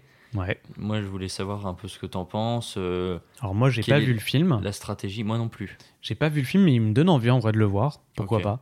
Même si, euh, je sais pas, c'est effectivement, ça fait, ça peut paraître un petit peu enfant, machin, etc. Moi, faut savoir déjà que je suis un grand fan des films, grand fan, pardon, des films d'animation. Et, euh, et là, pourquoi pas Il a l'air vraiment d'être une qualité esthétique. Il a l'air de vraiment développer des parties du jeu qui n'ont pas forcément été développées. En vrai, moi, il me donne envie. Et, euh, et moi, ça m'intéresse. C'est un peu comme les séries, en fait. Je me dis que ça va peut-être redonner un coup de, un coup de pied au cul de Disney+, enfin de Disney et de Pixar, qui, euh, depuis quelques années, commencent à sortir leurs films que sur plateforme. Bon, là, il y a Elementaire euh, qui va sortir Mm. au cinéma, mais je me dis que ça peut peut-être leur faire Ah, on a des concurrents qui sont du coup Illumination pour euh, Super Mario Bros. Et je me dis que ça peut être que du plus en voyant que bah, Super Mario Bros. fait le meilleur démarrage à la fois en meilleure adaptation de jeux vidéo, mais aussi tout simplement en meilleur. euh, Enfin, en, en- Film d'animation. Ouais, ouais. C'est les meilleures entrées, il, a- c'est- il explose tous les records. Donc ouais, ça peut être que bénéfique pour, euh, pour, euh, pour nous en tant que spectateurs, parce qu'on va peut-être avoir du coup un renversement de situation avec euh, plus de propositions de la part de Pixar, plus de propositions de la part de Disney, Ouais. et même d'autres euh, d'autres studios comme DreamWorks ou je sais pas quel autre studio on, on pourrait attendre. Et qui pourrait sortir au cinéma et non pas sur les plateformes. Bien sûr. Surtout Alors ça, moi ouais. j'attends Élémentaire euh, qui va sortir au cinéma cet été. Je sais pas si ça sera le meilleur film pour. On reviendra, je pense, au moment de sa sortie. Je pense pas que c'est le meilleur film pour relancer entre gui- guillemets la carrière de Disney au cinéma, parce que, euh, enfin voilà, c'est un, un film quand même assez euh, qui a l'air assez spécial. On, on a vu les premières images. euh, bon, à voir si ça va plaire à tout le monde.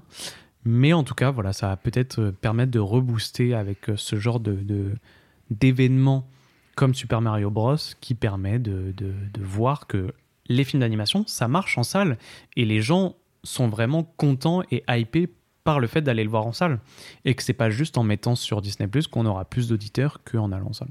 Mm. Donc euh, voilà. Ouais. Moi je trouve que c'est cool. Tu trouves c'est cool quoi? Bah, moi, de toute façon, tant qu'un film fait beaucoup d'entrées. non, mais tant qu'un film fait beaucoup d'entrées, moi, je suis content. Après, euh, Toi t'aimes moins les films d'animation de toute façon. j'aime un peu moins, mais. euh, Moi je suis un grand fan. je suis un peu curieux de, de voir ça quand même. Je crois que j'ai Toi, vu. t'es euh, un fan. Ah, je suis un fan de Pixar mec. Ah ouais, Je trouve que. Ah, mais on fera. vu De toute façon, on fera un. Mais je les ai tous vus. On fera un focus de. euh, Tous vus ah, je- Il y en a un paquet, hein Tous les films de Pixar et de Disney, je les ai vus, c'est sûr. Ah ouais De Disney, peut-être pas. Ouais, parce, qu'il y a en anciens. beaucoup, ouais. Mais les Pixar, c'est à 100%. Ok. Tous. Et plusieurs fois chacun. Ok. On fera un épisode de focus sur les films d'animation, comme sur euh, les séries. Donc on en fera aussi un, si ça te tente. Ouais. Et on prendra, je pense, plus de genre euh, un Miyazaki, euh, un Pixar, peut-être même un. Un Disney, un hors série, un truc. Voilà, un truc un peu, un peu nouveau. Ouais. Je pense qu'on arrivera à trouver euh, quelque chose de, de Ouais. plutôt pas mal. pour euh, tourner autour de la thématique de. de On peut prendre un truc genre. euh, je sais pas si ça peut considérer comme euh, film d'animation Persepolis. Si, en soi. Ah bah bien sûr que si. Donc voilà. Bien sûr on a trouvé si. notre un Ah peu oui, oui. hors série, tu vois ce que je veux dire. Ouais. Avoir des styles un peu différents et voir qu'est-ce qui marche.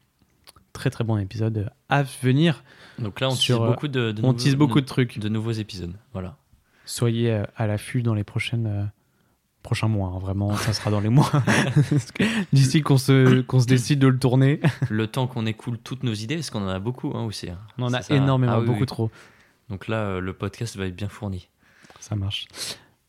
T'en as encore une petite dernière, il me semble, Une petite dernière news? sur Star Wars. Je Ah crois oui. que j'ai vu passer ça. Euh, c'est Daisy Ridley qui reprendra le, le rôle de Rey dans un nouveau film situé 15 ans après l'ascension de Skywalker.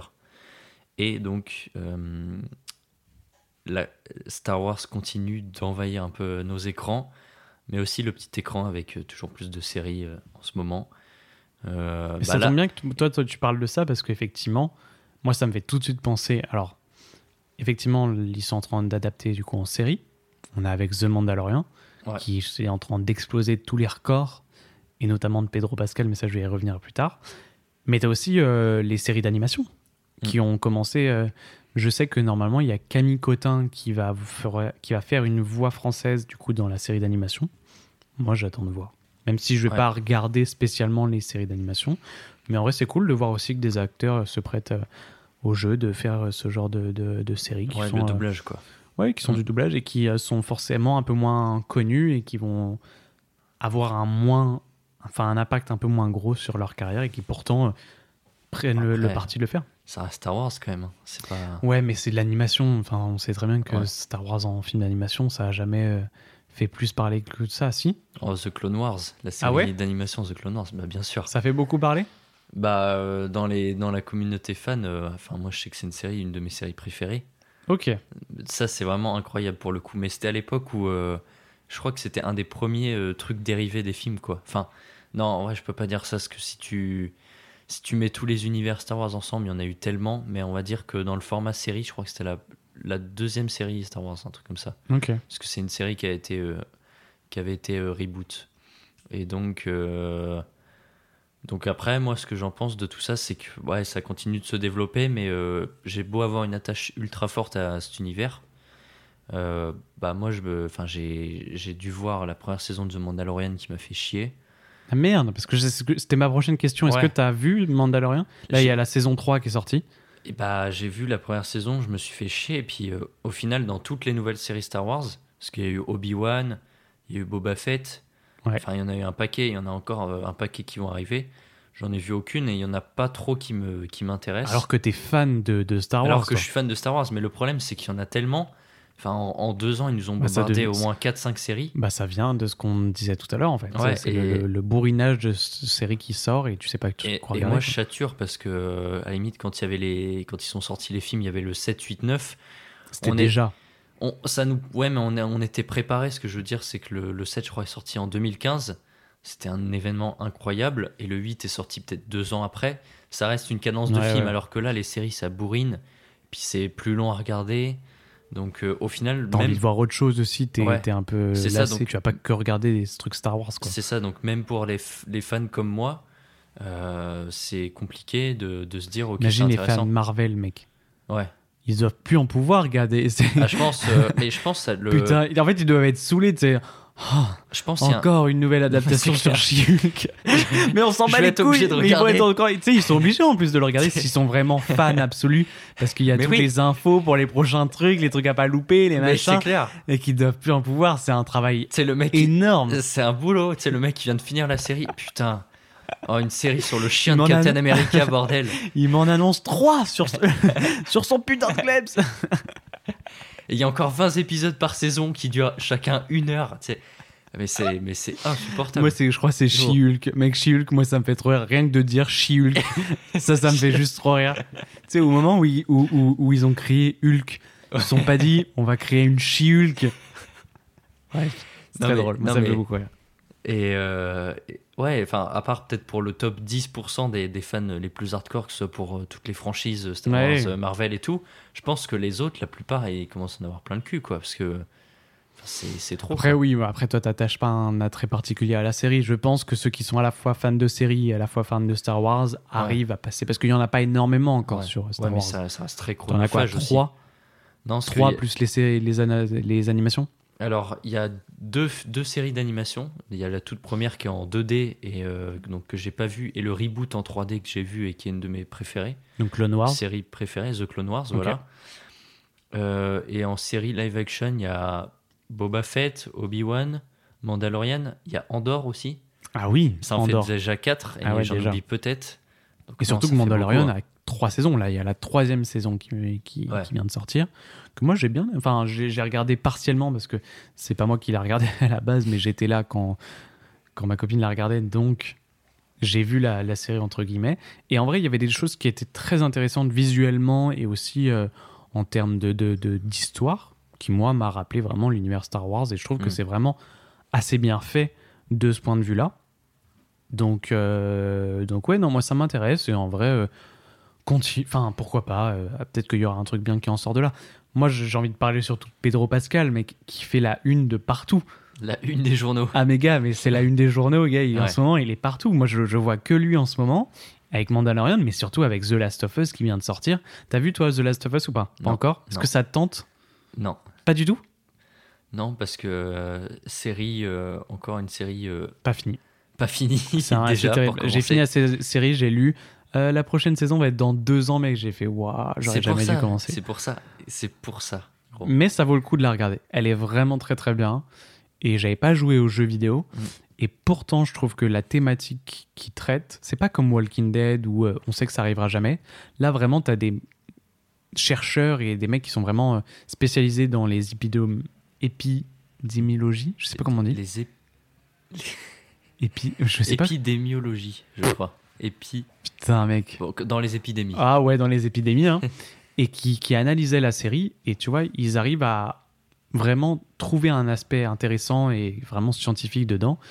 Et c'est pour ça que je la trouve vraiment très très passionnante. Et en plus, euh, c'est très bien fait, c'est très beau. Il y a Pedro Pascal qui joue très très bien. On aime, on aime cette série. Et en plus, elle est disponible. Moi, je trouve que le fait de l'avoir choisie sur Amazon, c'est très malin. Parce que j'ai envie de dire, Amazon Prime, c'est un peu la, le- la plateforme que tout le monde a. Parce que tout le monde a Amazon Prime pour se faire livrer, livrer pardon, des trucs chez soi. Et du coup, tout le monde a Prime Vidéo. Toi, t'as Prime Vidéo pas Oh non Bah Ah, mais non. toi, t'habites à la campagne aussi. Mais je fais partie des gens qui n'ont pas Prime Vidéo. Ah non. Mec, alors que c'est vraiment le truc le moins cher au monde, gars, ça coûte euh, 25 euros par an. Ah ouais? Mais oui, Ok. parce que c'est c'est avec ton abonnement euh, étudiant, mec, c'est 25 euros par an. Ah, c'est intéressant. Ça fait 2 Ouais, euros mais- par mois. Ouais, mais après, ça fait encore euh, trois plateformes. euh, Ouais, non, mais en vrai, tu- du coup, pour moi, enfin, du coup, je savais pas que tu l'avais pas, mais pour moi, Prime Video, c'est un peu le bon choix de, de, de série si t'as envie qu'il y ait un, un grand nombre d'auditeurs dessus. Prime Video, ça fait partie des trucs où tout le monde a un peu Prime Video. Mm. On l'a vu avec euh, LOL Kiri qui sort, tout le monde en a parlé parce que tout le monde l'a vu. C'était facile de l'avoir. Prime Video, pire, Ouais. tu te fais un, un abonnement de 30 jours chez, euh, chez Amazon. Tu vois. Ouais, Enfin, moi j'avais vu, euh, bah, j'avais vu euh, la série euh, Kiri qui sort LOL parce que j'ai gratté ton abonnement tout simplement. Kiri qui sort LOL, mec, Ouais, ça c'est tellement drôle. C'est quoi le C'est LOL Kiri qui sort. Ah oui, voilà. ok. Il avait me dire Kiri LOL sort. J'avais plus du tout le titre. Mais oui, voilà. on l'avait vu ensemble, effectivement. On l'a déjà dit dans un précédent épisode, donc on va pas revenir Ouais, dessus. ouais. On se répète un peu trop. Dernier Rectu, après on arrête parce que ça fait déjà une heure ok, Oh, qu'on bah, est en train de allez, parler. vite. Non, non, vite. on la fait pas cette actu? Allez, Si on, est obligé de la C'est faire. C'est Trois Mousquetaires. Ah merde Tu voulais en parler en plus. Ah merde Et je pense qu'on a beaucoup à dire. Oh non. Je pense qu'on a beaucoup trop à dire, mais c'est pour ça. Non, non, non, non, ça va pas être possible. Ça va pas être possible. Non, mais viens, on fait un avis, mais vraiment, on a T'as aimé, t'as pas aimé? En 30 secondes, vraiment. Vas-y, commence. 30 secondes. Alors moi j'ai bien aimé euh, le, le premier opus. Euh, J'attends avec impatience la seconde partie parce qu'en vrai, je trouve qu'elle finit au bon moment et ça donne envie de voir. Je trouve qu'il y a quand même quelques longueurs. Ça se veut très ambitieux et ça l'est. On a des très belles euh, bagarres. Je sais pas si c'est comme ça, mais en tout cas combats d'escrime 10 secondes. Qui sont vraiment très intéressants. Me mets jamais, plus jamais la pression comme ça. J'ai 5 minutes si je veux. Euh, non, je trouve que c'est un, un film qui a vraiment bien marché avec un casting 5 étoiles. On a du coup Pio Marmaille, François Civil, Vincent Cassel et Romain Duris. Et Ouais. j'oublie les filles. Oh, le macho. Eva, Eva, Green et Lina Coudry. Lina Coudry et euh, Lina Coudry qui est incroyable, Lina ah, oui. Ah oui, magnifique. Qui est dans tous les films en vrai. Ouais, elle est Moi, je l'avais vu dans Gargarine. euh, je sais qu'elle y est aussi dans Papicha. Enfin bref, Papicha, beaucoup de films. ouais. Lina Coudry, on l'aime beaucoup. Et là, en plus, qui a une sorte de romance avec euh, D'Artagnan joué par euh, François Civil. Très intéressant. Moi, j'ai trouvé François Civil très très bon. J'ai envie de voir beaucoup plus de films avec François Civil. Je trouve que ça manque un petit peu. Il manque de, de, de films qui sortent. Il y en a beaucoup avec Pierre Ninet, qui est son grand ami. Ouais, mais ça un peu manque les un deux peu alters, je trouve. Ouais, tu vois, et j'ai envie de voir plus de films avec, euh, avec François Civil parce que je trouve qu'il a une profondeur de jeu qui est pas assez exploitée. Et là, on l'a vu, il arrive à jouer un beau D'Artagnan, je trouve, contrairement à Vincent Cassel, qui est catastrophique. Moi, je le trouve Hein catastrophique. Ah, moi, je le Oh, trouve bah, catastrophique. Ouais, Je suis pas un grand fan de Vincent Cassel, mais là, Moi je le non trouve plus. catastrophique. Moi non plus, mais de là à dire catastrophique. Ah, euh, moi, j'ai pas du tout aimé. Je le trouve pas dedans. Je le trouve euh, Ah ouais. inintéressant. Genre, en fait, pour moi, ça aurait pas été Vincent Cassel, ça aurait été la même chose. Ils auraient mis un mec qui sait pas jouer, honnêtement, ça alors, aurait été la même chose. Moi, je suis pas fan de. Donc, moi, le film, j'ai bien aimé aussi. Je suis content qu'il y ait des films comme ça en France. 29, Et 28, 27. c'est ça, c'est ça. Toi, je te décompte sur ton temps de parole là. T'étais à 3 minutes. J'ai pas encore assez dit sur Surtout le que t'as commencé en mode euh, question pour un champion, tu sais, quand t'as le timer juste à côté, c'était propre et tout. Et, après, je me suis laissé aller. Et puis après, tu t'es égaré et tout, t'as dit, euh, voilà, bon, bref. Non, mais euh, par contre, moi, je suis pas très fan de Pio Marmaille. Putain, moi, j'adore Pio Marmaille. Je m'en fous un peu de lui. Je l'ai vu dans Encore. Je le trouve incroyable dans Encore, mec. Il joue. Enfin, bref. Je, je, je porte vraiment. euh, Mais c'est. Et par Je sais contre, pas si c'est par son jeu que j'aime ou si c'est par sa personnalité et par sa personne. Je sais pas, je le trouve trop bien, je le Mm. trouve trop cool. Je- Et un film avec lui, je le trouve vraiment trop cool. J'ai envie de le regarder. et par contre euh, Romain Duris, j'aime beaucoup. Ah ouais. euh, Ouais, Romain Doris, c'est incroyable. ce. Vraiment, il est très fort. Et Qu'on avait surtout- vu dans Eiffel du même réalisateur, Oui. Didier Bourlon. Bourbon Oui, Bourboulon, je crois. Bourboulon, qui est le réalisateur. Et Et surtout, Louis Garrel, moi, qui m'a fait taper des Oh, barres en J'allais roi. l'oublier. Il m'a fait taper des barres en roi, Oh, là. Mais un peu- incroyable. Un peu. Je l'avais détesté euh, dans ouais. l'innocent parce que j'avais ouais. trouvé ça vraiment euh, pas bien. Mais là, gars, oh, Mais là, c'est, euh, il enchaîne flop sur flop et c'est hilarant. mais c'est trop bien. Ouais, ouais. C'est trop trop bien. Il se fait malmener par trop tout le bien. monde. Ouais, Non, mais le excellent. jeu trop- vraiment là, tu rends compte aussi. En fait, tu sens qu'il s'amuse. Tu sens que Louis Garrel s'amuse quand il joue ce, ce rôle, qu'il en a rien à foutre et ça rend trop bien. Il joue un, un roi de France vraiment parfaitement. Avec son. Enfin bref, rien, rien ne va dans son personnage, mais c'est ça qu'on aime aussi. Ouais. Donc Les Trois Mousquetaires, qui, qui est encore disponible au, au cinéma et qu'on vous invite à aller voir. Voilà. Un beau, euh, je pense que ça peut vraiment renouveler le cinéma français. Mm. Alors je pense quand même qu'il va beaucoup diviser. Il divise déjà énormément, mais je pense qu'il va beaucoup diviser quand même pour ceux qui sont vraiment très attachés à, au roman de base de, de comment il s'appelle putain Alexandre Dumas, Alexandre Dumas, et ceux qui n'ont pas lu, parce que du coup, moi qui n'ai pas lu le livre, en voyant le film tel quel, je trouve que c'est vraiment incroyable et que ça raconte une histoire vraiment cool. Mais effectivement, si j'avais lu le livre, je pense que je trouve que c'est une mauvaise adaptation. Moi, je connais des gens qui ont lu le livre et qui trouvent que c'est une très très mauvaise adaptation. Ouais. Mais bon, on va pas encore rentrer dans le débat de, bonne ou mauvaise adaptation parce que là, ça peut encore partir euh, longtemps là. Ethan est pressé, t'as un train à prendre. Non, non, mais. euh, Il a pas envie que l'épisode dure deux heures. Non, mais puis en plus, ça m'énerve euh, ce débat de bonne ou mauvaise adaptation, mais bref. On passe, que- on passe sur Mousquetaire, c'est dommage parce qu'en vrai, que on avait plein de choses. point de vue un jour, mais On avait plein de choses à dire sur les trois mousquetaires. Là, on passe Oui. un peu, un peu vite, je trouve, dessus, mais bon. C'est toi qui toi nous qui l'as parlé décidé. de, de Max pendant euh, 50 minutes aussi là, au début, mais bon. Mec, c'était très intéressant ce débat sur les séries et sur Max. Mais on a un peu empiété sur le hors-série. oui, bah tu écoute, D'un point de vue marketing, c'est pas intéressant. à moins que tu veuilles faire euh, des spin-offs et des dérivés et des séries de podcasts. Tu vois, on surfe sur la vibe série et spin-off en podcast. je vais lancer ça tout seul. Comme ça, il y aura, comme ça, il y aura du contenu tout le temps jusqu'à la fin des temps, tu vois. Exactement. Non, tu veux qu'on passe direct? Ça y est? À l'œuvre d'art quand On même. passe à l'œuvre d'art. Ouais, parce qu'en plus, tu vas parler longtemps encore là. On, on- Non. on le sait, si, si. Ok. Vous allez découvrir très vite pourquoi. Maintenant que nous en avons terminé, je reprends les notes que j'ai marquées avec les actualités. Centrons-nous sur l'œuvre d'art de cet édito qui n'est autre que The Place Beyond the Pine de Direction France.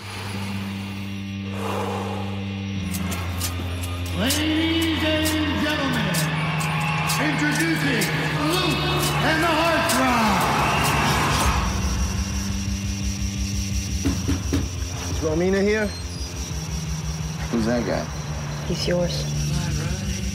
Not gonna tell me. I heard from you in over a year. You just took off? My son and I should be around him. I wasn't around my dad. Look the way I turned out. How are you going to take care of us? The Place Beyond the Pine est sorti en 2013 et est réalisé par Direction France. Il s'agit d'un thriller dramatique. Tu, tu, tu dis pas bien. Tu t'es pas à l'aise à la lecture, Ethan. Non, non, tu le, fais, tu le refais mieux avec plus d'entrain, avec plus de. Tu fais pas mon film préféré comme ça, avec une voix nulle. tu me le donnes plus d'entrain. Allez. The Place Beyond the Pines est sorti en 2013 et est réalisé par Direction France. Il s'agit d'un thriller dramatique. Voici le synopsis. Cascadeur à moto, Luc est réputé pour son spectaculaire numéro du Globe de la Mort. Quand son spectacle itinérant revient à Schenectady, dans l'État de New York, il découvre que Romain, Que Romain. Je vais niquer. Mais tu sais que tout ça, depuis le début, là, c'est gardé dans le montage. hein. Il a dit. Mec, si c'est pour insulter, je reprends. Cascadeur à moto, Luc est réputé pour son spectaculaire numéro de globe de la moto. Quand son spectacle itinérant revient à Schnee je connais pas le nom de la ville. bloqué. Dans l'état de. New York, il découvre que Romina, avec qui il avait une aventure, vient de donner naissance à son fils. Pour subvenir aux, Pour subvenir aux besoins de ceux qui sont désormais sa famille, Luc quitte le spectacle et commet une série de braquages. Chaque fois, ses talents de pilote hors pair lui permettent de s'échapper, mais Luc va bientôt croiser la route d'un policier ambitieux. Avery Cross, décidé à s'élever rapidement dans la hi- hiérarchie gangrénée par la corruption, 15 ans plus tard, le fils de Luc et celui d'Avril se retrouvent face à face, hantés par un passé mystérieux dont ils sont loin de tout savoir. C'était un peu mieux. T'es en fou rire. Là, je pense que l'auditeur n'a rien compris. De Ou synopsis. du ouais, synopsis. ouais, ouais. Écoute, on va en parler tellement que. euh, mais je tant suis, pis pour je, le suis- je suis synopsis. pas fait pour lire, tu vois. Je suis Non. plus fait pour. euh, pour poser les questions. pour- Non. Ou pour présenter. Non, pour improviser, tout simplement. C'est Euh, vrai. C'est euh, tout est dans la manière de réfléchir et de. en plus, de tu le connais, le synopsis. La prochaine fois, tu fais le synopsis euh, sans tête, avoir, tête- ouais, de sans tête, avoir de texte. ça marchera mieux. Voilà. Parce que là, il découvre que Romain. non, mais Romain, mec, tu sais que ça, ça va aller dans les best-of du- de Reels sur Instagram. hein. Il découvre que Romain. C'était vraiment Moi, Romina, je veux, quoi. je veux, je veux euh, comment il s'appelle? Eva Mendes en romain, En Romain. avec une coupe à la garçonne. Tu vas me faire un montage sur, sur Instagram avec Romain. Tu sais, c'est Eva Mendes à la base, et au moment où tu dis Romain, vraiment ses cheveux se coupent. oh putain. Oh, C'était dur. Oh, c'est très Alors, très dur. Là, un peu plus de, de concentration parce que sinon on va vraiment faire deux heures. Alors là, je peux le dire euh, sans bégayer. Ma première question pour toi, Tristan. Quand l'as-tu découvert la première fois et quel est ton souvenir? J'en ai aucune idée de quand c'est que je l'ai découvert pour la première fois. C'était il y a un petit moment.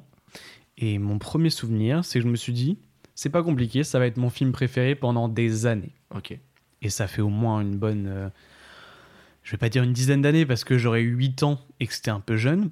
Mais euh, ça fait bien 5-6 ans que j'ai découvert le film. Et hum, après avoir vu euh, des centaines de films plus tard, euh, c'est toujours mon film préféré. Et je pense que ça restera encore longtemps parce que il réunit pas mal de choses en fait. Il réunit euh, la photographie, le jeu d'acteur, le scénario, la musique, les plans séquences. Il Oui, réunit oui, pas mal de choses que, que moi j'aime et ça en fait un film pour moi très très intéressant.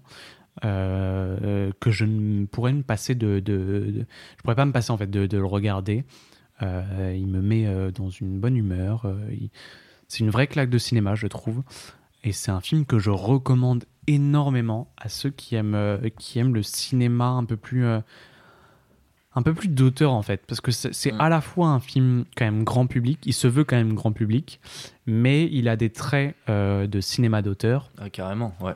notamment au niveau de la photo et tout simplement euh, par, euh, par son scénario et par les sujets qu'il aborde. Mm. Moi, c'est surtout là-dessus que, que je dirais que c'est un film d'auteur.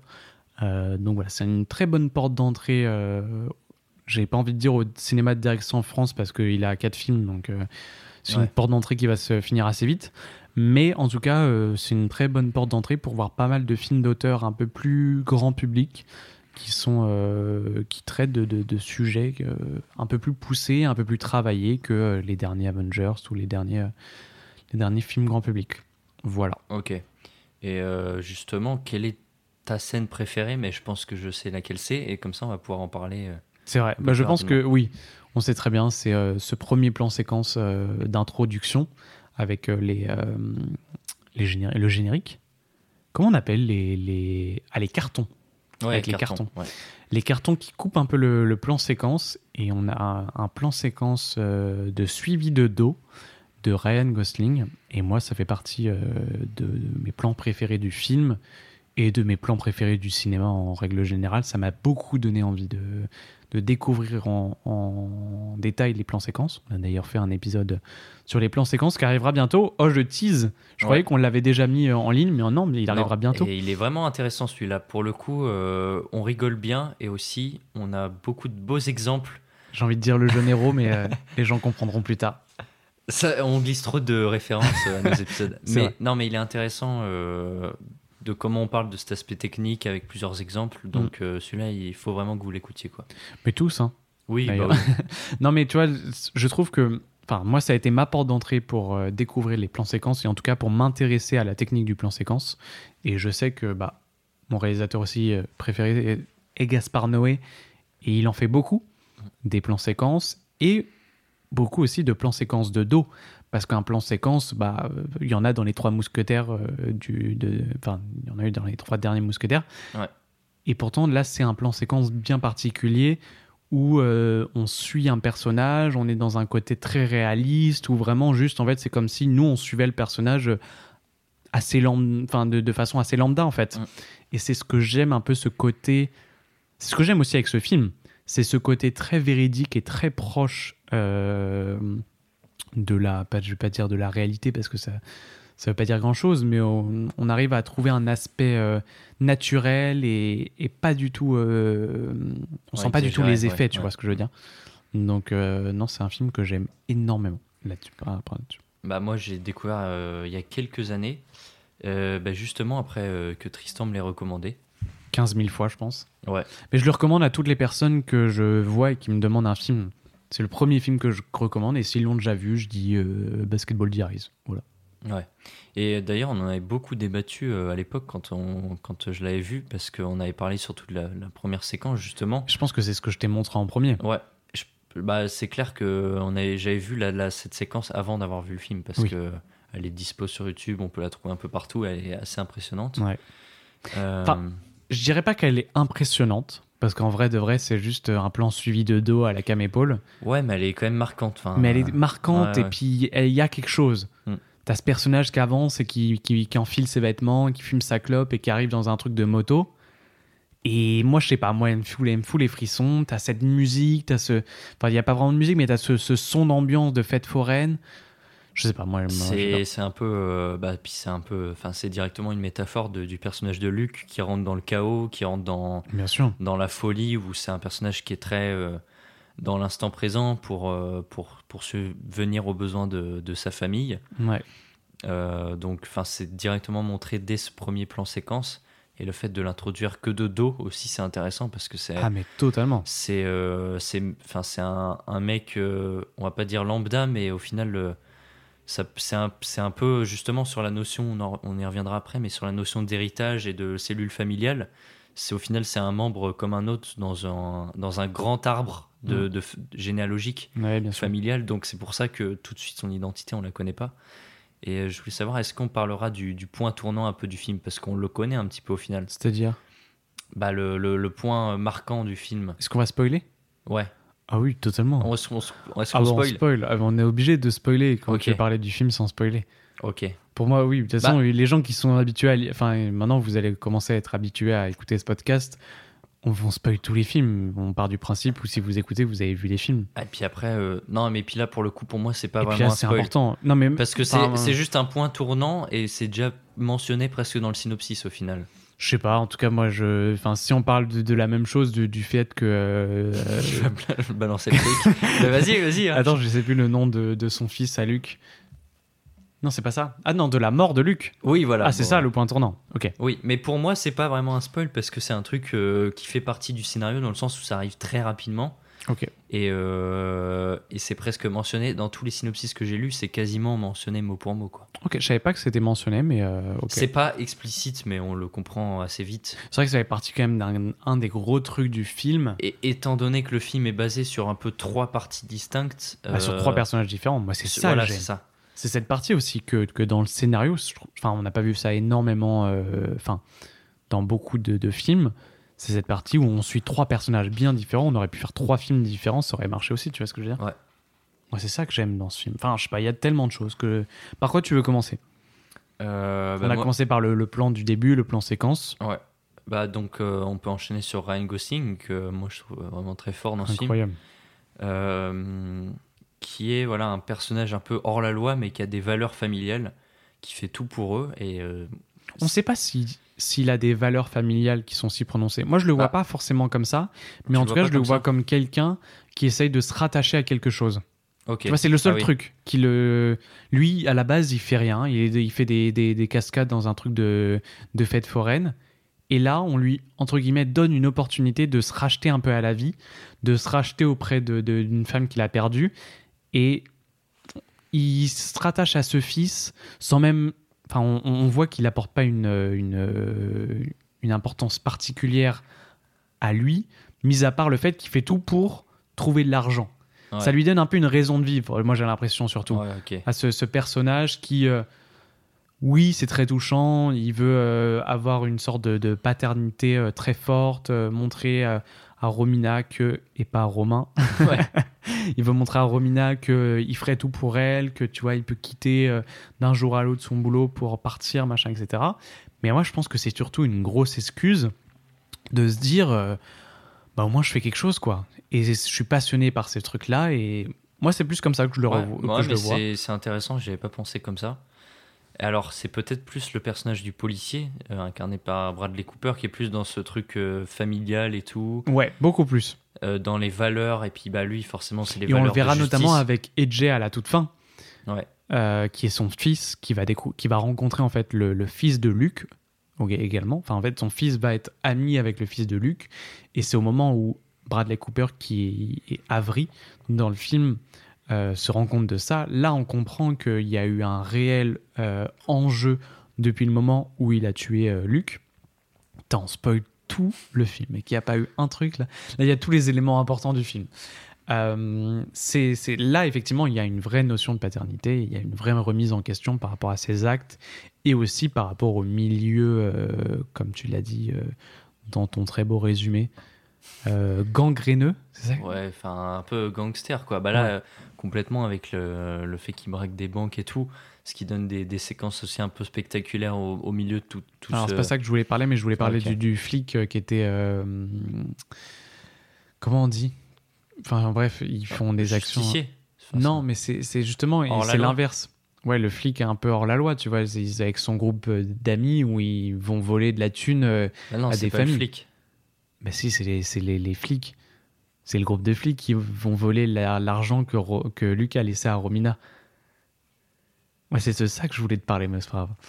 Ok. Tu te souviens pas de ça? Attends, c'est euh, mais c'est Luc qui fait les braquages.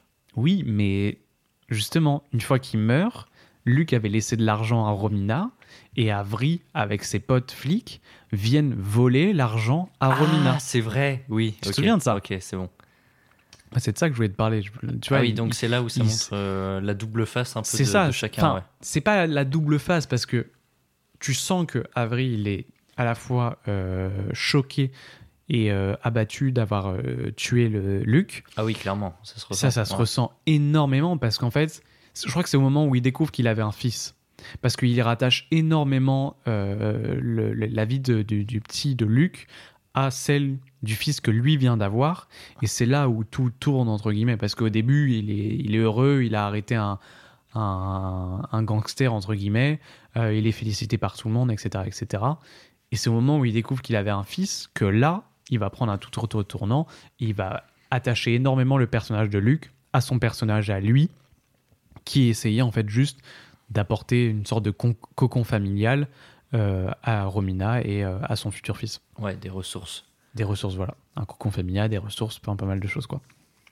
Donc, euh, donc non, c'est très intéressant et je trouve que Direction France le fait de, de- de manière assez intelligente avec ces trois histoires, où tu suis d'abord une histoire euh, avec Luc qui parle, entre guillemets, de la pré-paternité, et ensuite tu suis la naissance euh, du fils d'Avry, enfin c'est c'est le- l'après-naissance du, du- avec le fils d'Avry, mais aussi la remise en question complète d'un père, parce que Avry est finalement un, un jeune père, comme l'aurait été Luc s'il était encore en vie.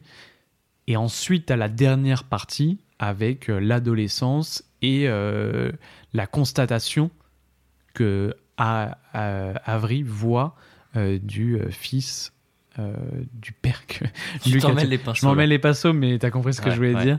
J'espère que vous aurez compris aussi.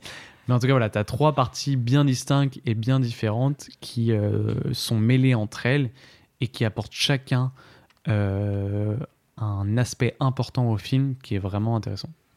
Ouais, qui est, euh, qui est un film presque. Moi, je le, je le constatais néo-noir, dans le sens où c'est un peu. euh, euh, Enfin, ça se passe quasiment tout le temps de nuit, ça parle très Mm. de, de banditisme.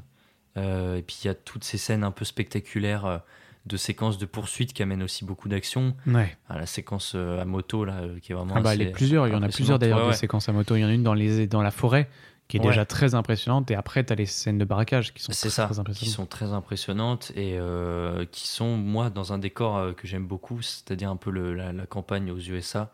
Donc, et qui Bah, canadienne. Là, c'est Ca- ah, c'est canadienne. Bah, c'est le côté très canadien où on ressent euh, le, le- le- entre guillemets les, les petits patelins euh, de, Ouais, Ca- voilà, du Canada, les machins, les, les, les banques canadiennes. Ouais, c'est Ah très oui, c'est canadien. Canada. Ouais, Ça, ça reste un peu dans le mood euh, Amérique euh, Oui, du bien Nord. sûr. Ah, mais bien sûr. Mais tu as quand même un côté plus euh, qui va avec le film, et avec le cinéma d'auteur comme on parlait, plus naturel, plus, euh, plus dans la vraie vie, où tu sens en fait que effectivement, comme on l'a dit, Ryan Gosling, c'est un personnage comme n'importe qui d'entre nous qui est juste perdu et qui fait ça parce que c'est la seule chose qu'il a à faire, tu vois ce que je veux dire? Ouais. Après, c'est pour ça aussi que ça amène ce côté, euh, toute cette partie euh, un peu mélancolique où le, le personnage vraiment il est, il est vraiment paumé au début. Enfin, quand Ah, tu dis qu'il sûr. a pas de but, vraiment il a pas de but au début. Ah, Aucun. Et même quand il est avec sa famille et qu'il se rattache à eux, c'est c'est toujours un peu dans, le- dans le désespoir parce qu'il est obligé de, de braquer des banques pour, euh, pour subvenir à leurs Ouais. besoins. Et puis tu as le père qui, euh, le, le flic père qui est dans, un, dans des gros dilemmes moraux aussi Ouais, totalement. tout au long du film. Moi, je le trouve vraiment très mélancolique ce film. Ok. Bon, bah c'est cool. Et euh, pour ce qui était des autres questions, Bah, moi, je trouve que. Enfin, on, on est passé très vite euh, sur Ryan Gosling tout à l'heure. Moi, je trouve que Ryan Gosling, effectivement. est- Enfin, on a dans tous les cas un casting 5 étoiles. À la base, on a Ryan Gosling, Eva Mendes, Bradley Cooper, Ray Liotta. ah ouais, Ray Liotta, par contre, faut on le dire, c'est trop bien. aussi Marcella Ali. Mahershala Ali, pardon. Ouais. Ben Mandelson et Dane Diane. Ouais. C'est quand même un casting plus que 5 étoiles. Bah, c'est, euh, il y a pas mal de. Là, dans les, dans les secondaires, il y a des seconds couteaux qui sont, euh, Qui sont exceptionnels. efficaces. Et Moi, puis, Ben, ben, comment, ben Mandelson, tu dis Mandelson C'est pas Medelson Je sais plus. je sais pas, Mendelson, Mandelson, Ok. que je trouve incroyable. Vraiment incroyable, je trouve vraiment. C'est le. Quand, la, moi, la séquence où justement son fils, à Luc, vient et découvre un peu euh, cette bourgade, machin, etc., je trouve qu'elle est incroyable et émouvante au possible. Où euh, il retrouve les lunettes, il retrouve les machins, et t'as ce mec qui a pas bougé, qui lui en fait n'avait pas de but non plus. Ouais. il a trouvé il avait trouvé un ami il avait trouvé tu vois quelqu'un sur avec qui il pouvait faire des choses. Et en fait bah après la mort après sa, mort à lui bah il est retourné à sa vie banale où il y a personne qui voit euh, et il retrouve avec euh, le fils de Luc une sorte de, de- de renouveau un peu et il se dit putain ça aurait pu euh, ça aurait pu continuer en fait. Ouais. c'est une sorte de, de- de deuxième claque que lui met la vie euh, derrière euh, enfin, Ouais, qui lui fait, qui lui fait un, deuxième électrochoc un, peu un- un deuxième ancrage à la réalité euh, avec le, le souvenir du, de Luc. Moi, bah, moi euh, plus particulièrement sur euh, Ray Liotta, parce que c'est une légende du cinéma, bien sûr évidemment. mais qui est moins présent quand même dans le film qui est moins présent évidemment, mais qui est, qui est vraiment une légende. Enfin, c'est, il transpire le charisme ce mec et il a tellement joué des rôles de légende que c'est, vraiment exceptionnel. Ouais. Et Bradley Cooper, moi vraiment, j'aime beaucoup cet acteur qui est toujours, euh, qui incarne toujours un peu euh, je trouve toujours juste. l'américain justement qui a, qui a des gros dilemmes. euh, Ah, totalement. entre son pays, enfin c'est souvent entre son pays et tout, et moi je pense Bah, on à. American Ah, Sniper. bien sûr, on allait dire la même chose. c'est c'est son rôle quoi, c'est vraiment C'est exceptionnel. ça, c'est le rôle pour la patrie, mais en même temps, derrière, il y a sa vie de famille, c'est son machin. Voilà, c'est ça. Et c'est Il le fait très très bien. et typiquement le genre de rôle qui lui, qui lui va très va très bien. merveille. Ah, mais bien sûr. Et moi j'aime beaucoup cet acteur. euh, là, il nous livre encore une, une belle partition. euh. Et du coup, on n'est pas revenu sur euh, Ryan Gosling. Ouais. Que moi, je disais, je trouve que c'est les rôles qui lui vont le mieux à Ryan Gosling. Ouais, un peu taciturne, euh, qui parle pas beaucoup. Il a joué dans- qui- ouais. C'est ça, il a joué dans Blue Valentine, deux directions, je pense aussi, qui est incroyable. Je sais pas si tu l'as vu, Blue Valentine. Non, je l'ai pas vu. Il est incroyable, vraiment incroyable. Et il a joué, moi ça me fait penser beaucoup à Drive, euh, Ouais. The Place Beyond the Pine. Alors, ça fait partie des, des- des- des films où je me dis, putain, Ryan Gosling, c'est un vrai bon acteur. En faisant des petites recherches, j'ai vu qu'à l'époque, il était vendu comme euh, Comme le nouveau. le nouveau Drive. Ah, mais bien ce sûr. qui est complètement con. ouais, mais ce qui. Si, Ro- quand même. Ouais, c'est pas le nouveau Drive du tout. Pas du tout. mais en tout cas, c'est le nouveau euh, Drive de Ryan Gosling peut-être. dans son interprétation. Ap- Après, moi, euh, pour être honnête, je préfère sa, son rôle dans Drive. Je trouve que c'est vraiment, je pense, son meilleur rôle. Ah, moi je suis mitigé. Moi je dirais dans Place Beyond the Fine, forcément. Même si on le voit pas beaucoup, effectivement, il, il délivre une meilleure Vu performance. meurt, voilà. Non, mais il délivre une meilleure performance dans Drive, ça je suis d'accord avec toi. Mais euh, son, sa performance, quand même très courte, mais très impressionnante et très intéressante dans The Place Beyond the Pine, est quand même pas à négliger. Je trouve qu'il joue parfaitement. Moi, c'était l'histoire des tatouages qui m'avait beaucoup, euh, beaucoup marqué. En gros, au moment de, de mettre les tatouages, il avait dit vas-y, mets-moi un petit sabre sous les yeux, machin, etc. Enfin bref, un peu too much. Et au moment de, juste avant le tournage, il a dit putain, en fait, non, enlève-moi le, le- le tatouage. Et le réalisateur a fait bah non, en fait, un tatouage, c'est comme ça. C'est euh, aussi Ouais. euh, faire des choix, des mauvais choix à certains moments et de devoir les garder ancrés à vie. Et ça dit beaucoup sur le personnage du film. Et c'est ça que je trouve très intéressant. C'est une anecdote qui m'avait beaucoup fait rire. Ok, je connaissais Avec pas. son, Ouais. son- effectivement son, son poignard sous le sous l'œil qui est too much, Ouais. mais qu'en même temps qu'on aime bien. Ouais. Avec son t-shirt à l'envers. Enfin, en fait, j'adore ce personnage. Avec sa moto, euh, sa moto. Enfin, tout est. Je le trouve vraiment. Non, c'est un. un- Il est désordonné, quoi. Ah, c'est Bah, ça. ça. le montre dès la première séquence, quand euh, le mec il fait ce, ce globe de la mort. Ouais. C'est une, une performance euh, à la fois artistique, mais en même temps qui, qui montre le, le chaos intérieur du Ah, personnage. bien sûr. Mais bien sûr, et puis le fait qu'on le suit pendant quelques minutes avant d'atterrir là-dedans, tu vois. Il Ouais. nous prépare quelque chose, et c'est ce que fait un peu tout le long du film, en fait.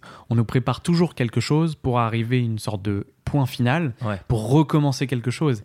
C'est une sorte de boucle un peu temporelle qui est pendant tout le film, et que moi je trouve vraiment très très cool. Et encore une fois, sur le fait qu'on voit pas son visage euh, au début, vu qu'on le suit de dos, et qui, qui introduit enfin, toujours cette, cette notion, moi, c'est ce que je trouve le, le- le mieux réussi dans le film, c'est cette notion de d'héritage, de cellule familiale, comme si au final, D'identification aussi. d'identification, mais ça va un peu de pair pour moi avec l'héritage, c'est-à-dire euh, reconnaître, j'ai toujours cet exemple de l'arbre euh, généalogique, reconnaître que euh, chaque pilier dans l'arbre est important et fondamental, ne pas euh, oublier euh, ce qui a donné la racine, on va dire, la branche qui a donné la racine. Ouais. Donc ne pas oublier ça, donc c'est un peu le, le travail de mémoire que fait le, le fils de Luc en, en marchant un peu sur les traces de son père. Et voilà toute cette allégorie de la vie qui, qui passe et de se dire que bah, toujours tes ancêtres ont eu des, des répercussions sur ce que tu es devenu. Ouais, enfin, moi je trouve ça magnifique. Ça a un côté très intéressant, effectivement, et c'est là-dessus aussi que je fais mon avis sur le film et que j'en trouve que c'est vraiment un chef-d'œuvre de cinéma, euh, parce qu'on n'a même pas parlé de la photographie, mais mm, enfin, moi je la trouve exceptionnelle. Elle a un grain, elle a un- Ouais, un, un c'est ça qui est côté qui est, qui est impressionnant, ouais. exceptionnel. On a un- vraiment un côté très vert, très chaleureux, même des fois. Pas tout le temps, mais tu as des plans qui sont phénoménales. Moi, j'ai j'ai tellement de plans en tête, bah, commençant par, euh, par ce- ce- cette première séquence, entre guillemets, qui est un long plan. Et je trouve que ouais, il y a une, une idée derrière, une, vraiment une patte artistique qui est vraiment prononcée et qu'on retrouve dans Blue Valentine. Et je trouve que Direction France arrive à faire avec ce film quelque chose ouais, de majestueux. On Bah. parlera également de la musique après, mais enfin voilà, c'est un, un tout qui fait que l'histoire qui est déjà à la base exceptionnelle est vraiment bien mise en scène derrière à la photo et euh, à la musique, au montage, au jeu d'acteur. Elle est vraiment portée par beaucoup de choses, ce qui en fait un chef-d'œuvre. Et puis euh, il y, a, il y a- y a ce plan euh, culte bah, qui est sur l'affiche où euh, Luc est sur sa moto et qui le feu passe au vert C'est ça. et que lui il reste. Enfin, je, je trouve qu'il y a Ah dit bah, beaucoup de choses. ah bah, c'est des métaphores qui sont. ce plan-là, il est fort. c'est- Ouais. c'est- c'est rempli de, de- Je pense que c'est l'un des films à analyser qui en dirait tellement. Je pense qu'il y a tellement de, de, messages qu'a voulu faire passer. euh, je sais pas si c'est lui qui a écrit aussi, qui a écrit et réalisé, mais en tout cas le scénariste qui a voulu faire passer derrière tous les messages euh, derrière le scénario. Comme je t'ai dit tout à l'heure, tu vois, le, personnage de Luc qui est, euh, qui est perdu et qui se rattache à la vie, à son enfant et à pas grand chose, bah, je pense que tu vois derrière ce- ce- ce- cette mise en scène de. de T'as la- t'as l'info? C'est lui qui a écrit? C'est lui qui a écrit avec euh, deux autres co-scénaristes. Ok. Donc euh, il y a sûrement insufflé une grande partie de lui. Je pense. Et du Ouais. coup, ça se ressent aussi à la mise en scène. Je pense que toutes ces, ces- ces intentions qu'il a mis dans le scénario sont retransmises euh, de manière intelligente à la mise en scène. Donc, euh, et bah, j'ai même pas besoin de te poser la question, mais euh, enfin, toi, tu considères que c'est un film sous-estimé, évidemment. Évidemment, Parce que c'est vrai qu'on n'en parle pas on n'en parle si pas souvent que ça assez. de on n'en parle pas assez. Moi, je le recommande à tout le monde. Je le recommande à tous ceux qui, qui, qui me demandent un film. Vraiment, je leur dis bah, regarde The Place Beyond the Pine. Tu me diras si t'as bien aimé. Je sais pas si c'est un film qui peut vraiment diviser. Je pense que tout le monde peut y trouver un- une partie intéressante, en tout cas. Peut-être qu'il peut diviser sur sa narration qui est sa fragmentée longueur en, aussi. en trois parties. Oui, il est un, un peu long. Et c'est là aussi qu'il y a une touche un peu auteur. Bien sûr. Mais euh, il, peut, il peut diviser, à mon avis, sur le, le concept en trois parties. Bien mais, sûr, ça, c'est euh, sûr. mais que je trouve, moi, qui est vraiment bien amené, euh, qui ap- apporte cette réflexion où c'est vraiment euh, la vie de, de Luc un peu perdu qui passe d'une âme à l'autre et de la réf- toute la réflexion que ça apporte sur le sens de la vie qui se répercute sur chaque personnage. Mm. Euh, ça qui est vraiment très fort et qui justifie, euh, selon moi, la, la durée un petit peu longue du film qui, qui prend vraiment son temps pour développer, mais c'est aussi nécessaire quand tu veux faire trois, trois récits en un seul, évidemment, pour qu'on s'attache, on ait de l'empathie pour les personnages. Bien sûr. Et puis, euh, eh ben pour diversifier euh, cette histoire, l'amener dans, un, dans des contrées un peu différentes et, euh, et faire en sorte qu'il y ait toujours ce, ce souvenir qui revienne sans qu'il pour autant qu'il y ait forcément de flashback ou quoi, mais que, que on ait planté une graine dans l'esprit du spectateur et que Luc n'est toujours qu'un souvenir Voilà, qui ça. reste malgré de, dans tragique, film. ouais, voilà, Même s'il meurt très vite, il reste dans tout le film et il est très Il y a- important. Il y a son spectre qui plane un petit peu sur tout le tout l'ensemble du film et qui dicte un peu tous les choix des personnages que je trouve vraiment très puissant. C'est comme si euh, ouais c'était une âme errante en gros qui, a- qui avait une vie qui, qui ne lui convenait peut-être pas. Mais je pense que c'est je pense que c'est réfléchi par le par le réalisateur parce que tu as cette scène que enfin cette séquence qu'on n'en a pas parlé mais qu'effectivement je pense que ma deuxième séquence préférée c'est la scène du baptême et tu vois il apporte un aspect très religieux aussi euh, Luc. Et enfin pas Luc en, particulier mais les personnages apportent un aspect particulier aussi à la religion. Et je pense que effectivement ça fait partie de, de- comme tu viens de le dire avec euh, cette âme errante qui reste une sorte de, de, divinité euh, et de paternité pendant tout le film sur les, les trois personnages qui restent. Ouais, et puis cette, cette notion aussi de, de modèle aussi pour les, pour les deux enfants, et donc bah, la relation père-fils évidemment, et de comment on se, on se projette dans son modèle paternel. Est-ce que, enfin, si par exemple il a fait des choses bien ou moralement euh, inacceptables ou quoi, Ouais, et totalement. comment, et qu'est-ce Comment que nous- réparer ça? est-ce que nous on le répare? Est-ce que euh, on en tire des leçons? Ou est-ce que on, on garde tout quitte à ce que ce soit mauvais? Enfin, c'est vraiment Parce que moi, ce, qui- ce que je trouve remarquable aussi, c'est Avery qui tue Luc euh, de ce qu'il fait, qu'on peut dire, ah, il avait raison de le tuer parce que Luc, il faisait euh, des braquages, machin, etc. Mais est-ce qu'on doit juger aussi bien Luc qui fait des braquages pour nourrir son fils que Avery qui tue un mec qui fait des braquages pour son fils? Parce que Avery, il tue des mecs qui font des braquages pour son fils à lui Oui, aussi, tu vois ce que je veux dire? qui est, qui est dans Ouais. le juste, qui est pas dans le juste? Et je pense que le film, on l'a peut-être pas assez souligné, mais relève aussi une importance particulière pour ce, pour ce, ce, ce- ce passage-là, tu vois. De, et c'est la remise en question que, que pose Avery pendant toute la deuxième partie du film. C'est ce truc de, ok, je, je vaux pas mieux que lui en fait. Je l'ai tué, mais je vaux pas mieux que lui. Hmm. Lui, il avait, s'il a tué quelqu'un, non, il a tué personne, Luc, tu vois. Ouais. Entre guillemets, il a que volé de l'argent. C'est pas bien, mais tu vois, alors que Avery a fait le geste de tuer quelqu'un qui avait en plus une, euh, un aspect paternel avec un fils qui venait de naître Ouais. et une famille derrière.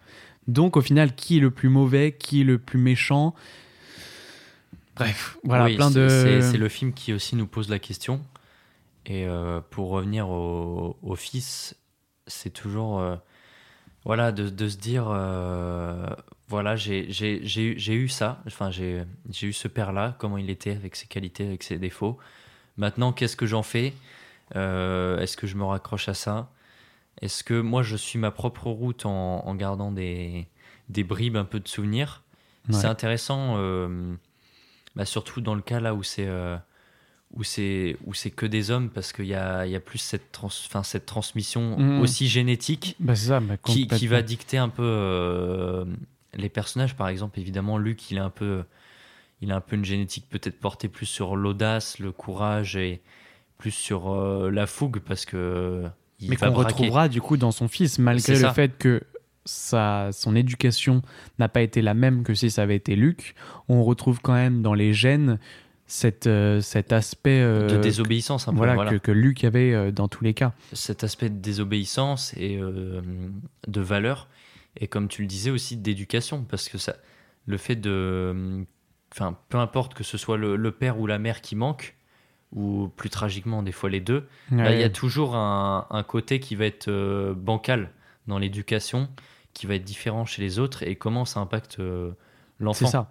Mais là, on le ressent très bien du coup, parce que le personnage qui est joué par Mar Archela Ali, je sais plus comment il s'appelle, ce personnage. Je sais pas si toi tu l'aurais. Non, je l'ai pas. C'est euh, le l'amant de. C'est le mari. C'est le mari, parce que. oui, c'est le mari de Romina. Kofi. Kofi, qui est joué du coup par Marcella Ali. Euh, et ben du coup, on le voit que même si c'est lui qui a fait son éducation, comme on le disait, il garde les aspects que Luc lui avait entre guillemets transmis par ADN et que malgré le fait que Romina, du coup sa mère, ait été là pour l'éducation, ça a impacté quand même de manière différente sur euh, l'adolescent qu'il est venu plus tard. Bah, et puis, enfin, faut se dire que tout ça est une affaire aussi de gènes. Donc, quand on retire soit le père, soit la mère, ça va impacter des, des aspects différents. Ah mais totalement. Et, euh, et ça se ressent différemment dans, après dans la manière d'être euh, des, des, des deux héros euh, qui- qu'on suit par la suite, des deux jeunes héros, qui vont avoir toujours une manière différente d'être par rapport à l'autre, qui lui avait ses, ses deux parents et l'autre avait un, un seul parent. Et on le conclut très bien, du coup, avec la vision de. euh, comment il s'appelle AJ. Et du coup, de. Comment il s'appelle Alors AJ, c'est le, c'est AJ, c'est le, le de fils de, de, de Bradley Cooper Avery, ok. et Jason. AJ et Jason, et ça, c'est pour moi la conclusion du film, de montrer à la fois comment un fils euh, a été éduqué avec ses deux parents et de voir qu'est-ce qu'il est devenu aujourd'hui et de voir un fils qui a été éduqué que par un parent et qui a connu du coup la mort d'un parent même s'il était très petit et qu'il ne se souvient pas mais qui en tout cas euh, pas été éduqué par son vrai père et tu sens quand même qu'il y a une grosse différence entre les deux personnages même s'ils sont très proches Mm. parce que en soi c'est des ados euh, de, du même âge entre guillemets c'est ça mais tu sens que derrière l'éducation a été bien différente et que c'est pas que euh, dû euh, à la richesse parce qu'on a les, le, le- Bradley Cooper qui est beaucoup plus riche que la famille de, de Jason de, de, de Luke. Et c'est pas que dû à ça que le- leur, leur éducation a été différente et que leur personnalité actuelle et que leur comportement en est différent aujourd- aujourd'hui. Je pense que ça transmet une réelle euh, retranscription, entre guillemets, de, de, de, de l'éducation et de, du père absent. Et puis, euh, le fils de Bradley Cooper, il est, euh, il est un peu terrible aussi, non? Oui, mais totalement. il est- il est mal. Enfin, Oui. tu sens une mauvaise éducation, mais c'est aussi parce que je pense le moment où on a une sorte d'ellipse de, de, de je pense que Avery s'en est toujours voulu à lui-même et n'a jamais été présent pour son fils. D'ailleurs, on sent une, vraiment une cassure entre le moment où on quitte Avery dans la deuxième partie et au moment où on le retrouve dans la troisième. C'est devenu un tout autre homme. Il s'est engagé dans, un, dans, dans la politique alors qu'il était flic à la base, qu'il était corrompu, enfin un peu, enfin, un peu bizarre. Et euh, tu sens qu'il y a vraiment une grosse différence et tu te dis, entre le moment où on l'a quitté et le moment où on le reprend, qu'est-ce qui s'est passé et quelle éducation il a donnée à son fils Et, oh, Et voilà, ça pose un vrai, une ça vraie pose question. cette question en plus que, tu vois, même, même quand les, les deux parents sont là, il suffit qu'il y en ait un qui soit pas présent et ça va faire le même effet que si euh, que dans une famille où il manque un des deux parents. Ça. Et au final, on, on voit que euh, sur cette conclusion un petit peu que le fils de Luc est au final euh, plus, Plus droit dans mature, ses bottes, Ouais, voilà. plus, euh, plus, euh, mature.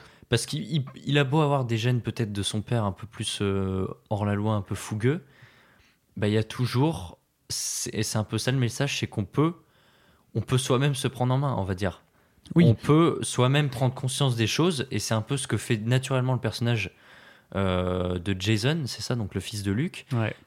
Contrairement à, au fils euh, de Avery, qui lui est plus peut-être dans l'opulence et il se rend pas compte de, de ce qu'il peut faire. Quoi. Et puis ça vient aussi euh, confirmer entre guillemets la, la, la paternité euh, qui n'est pas, euh, enfin c'est pas son père de base, mais il y a quand même une éducation avec un père différent qui est euh, là et qui est intéressante et qui qui a été faite en tout cas, qui a été bien faite même. Mm. On sent que d'ailleurs que Kofi, quand il a les moments de complicité avec Jason, que on sent que c'est un, et ça a été un père qui a été présent, qui a toujours été là et qui a toujours voulu que le bien de sa famille, même s'il est arrivé après entre guillemets. Tu vois ce que je Ouais. veux dire Et même si c'était pas son fils légitime, c'était euh, C'est ça. c'était son fils C'est son d'adoption. fils de cœur, c'est son fils, voilà, son Ouais. fils d'adoption, c'est son fils de, son fils quoi, son fils Ouais. à lui. Il met pas de, de- je pense qu'il met pas de, de différence entre son fils euh, adopté et sa fille, parce que je crois qu'ils ont une fille aussi avec Romina. Euh, je me rappelle plus. Je me que je me rappelle. Mais en tout cas voilà. Mais c'est voilà, c'est tout cet aspect-là sur. euh, Bah, De toute façon, ce, ce- ce film parle Ouais. que de la paternité. La- il parle de, le- de la, la paternité, paternité, des relations, de de la relation familiale, de. de l'héritage, de, de l'éducation. Enfin, C'est ça, de l'héritage, euh, surtout euh, entre guillemets moral, Hmm. et le, le- le manque, le. Ouais, l'absence, énormément ouais, de choses. ouais, énormément qui- de choses, ouais. prend et je pense qu'on aurait énormément à, à étudier sur ce film. Donc euh, si vous l'avez pas vu, euh, je vous conseille vraiment d'aller voir ce film.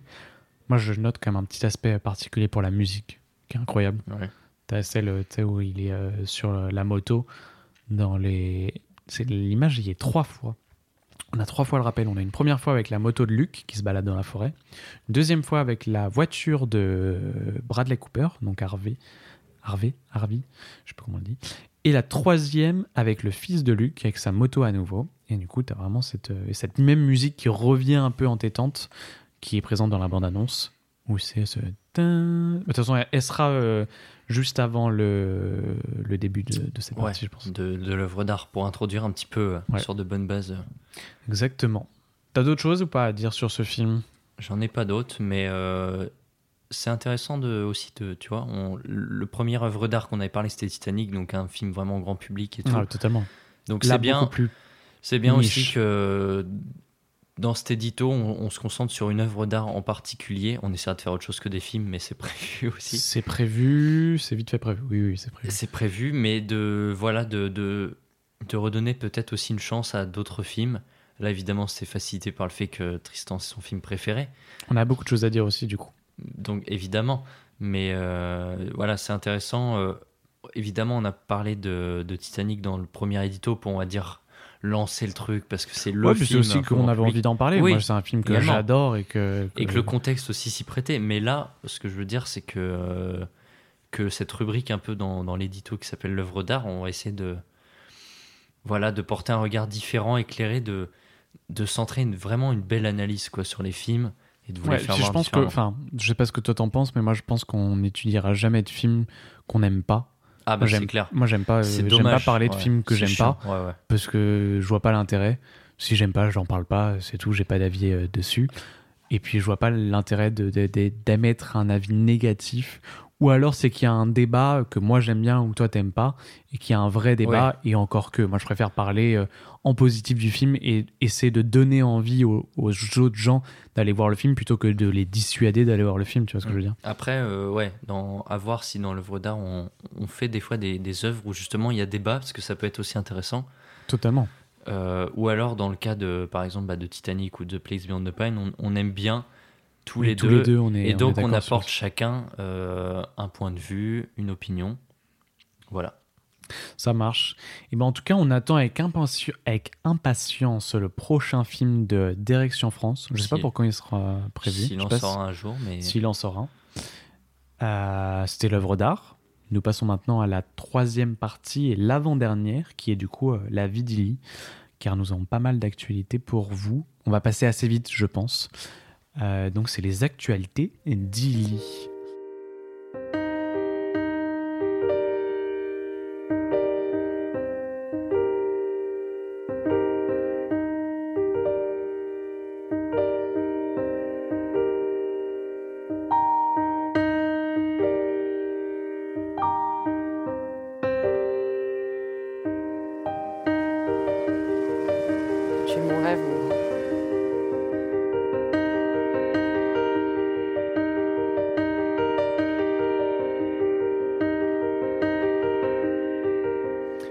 Donc, chez Lee, on prépare pas mal de choses. Il y a bien sûr l'épisode d'une série qui est en post-production. Vous avez peut-être pu voir quelques photos passer sur nos comptes. D'ailleurs, allez nous suivre sur Instagram et YouTube, il.ly pour Insta et avec Corp et Works, pardon, et juste Illy Works sur YouTube.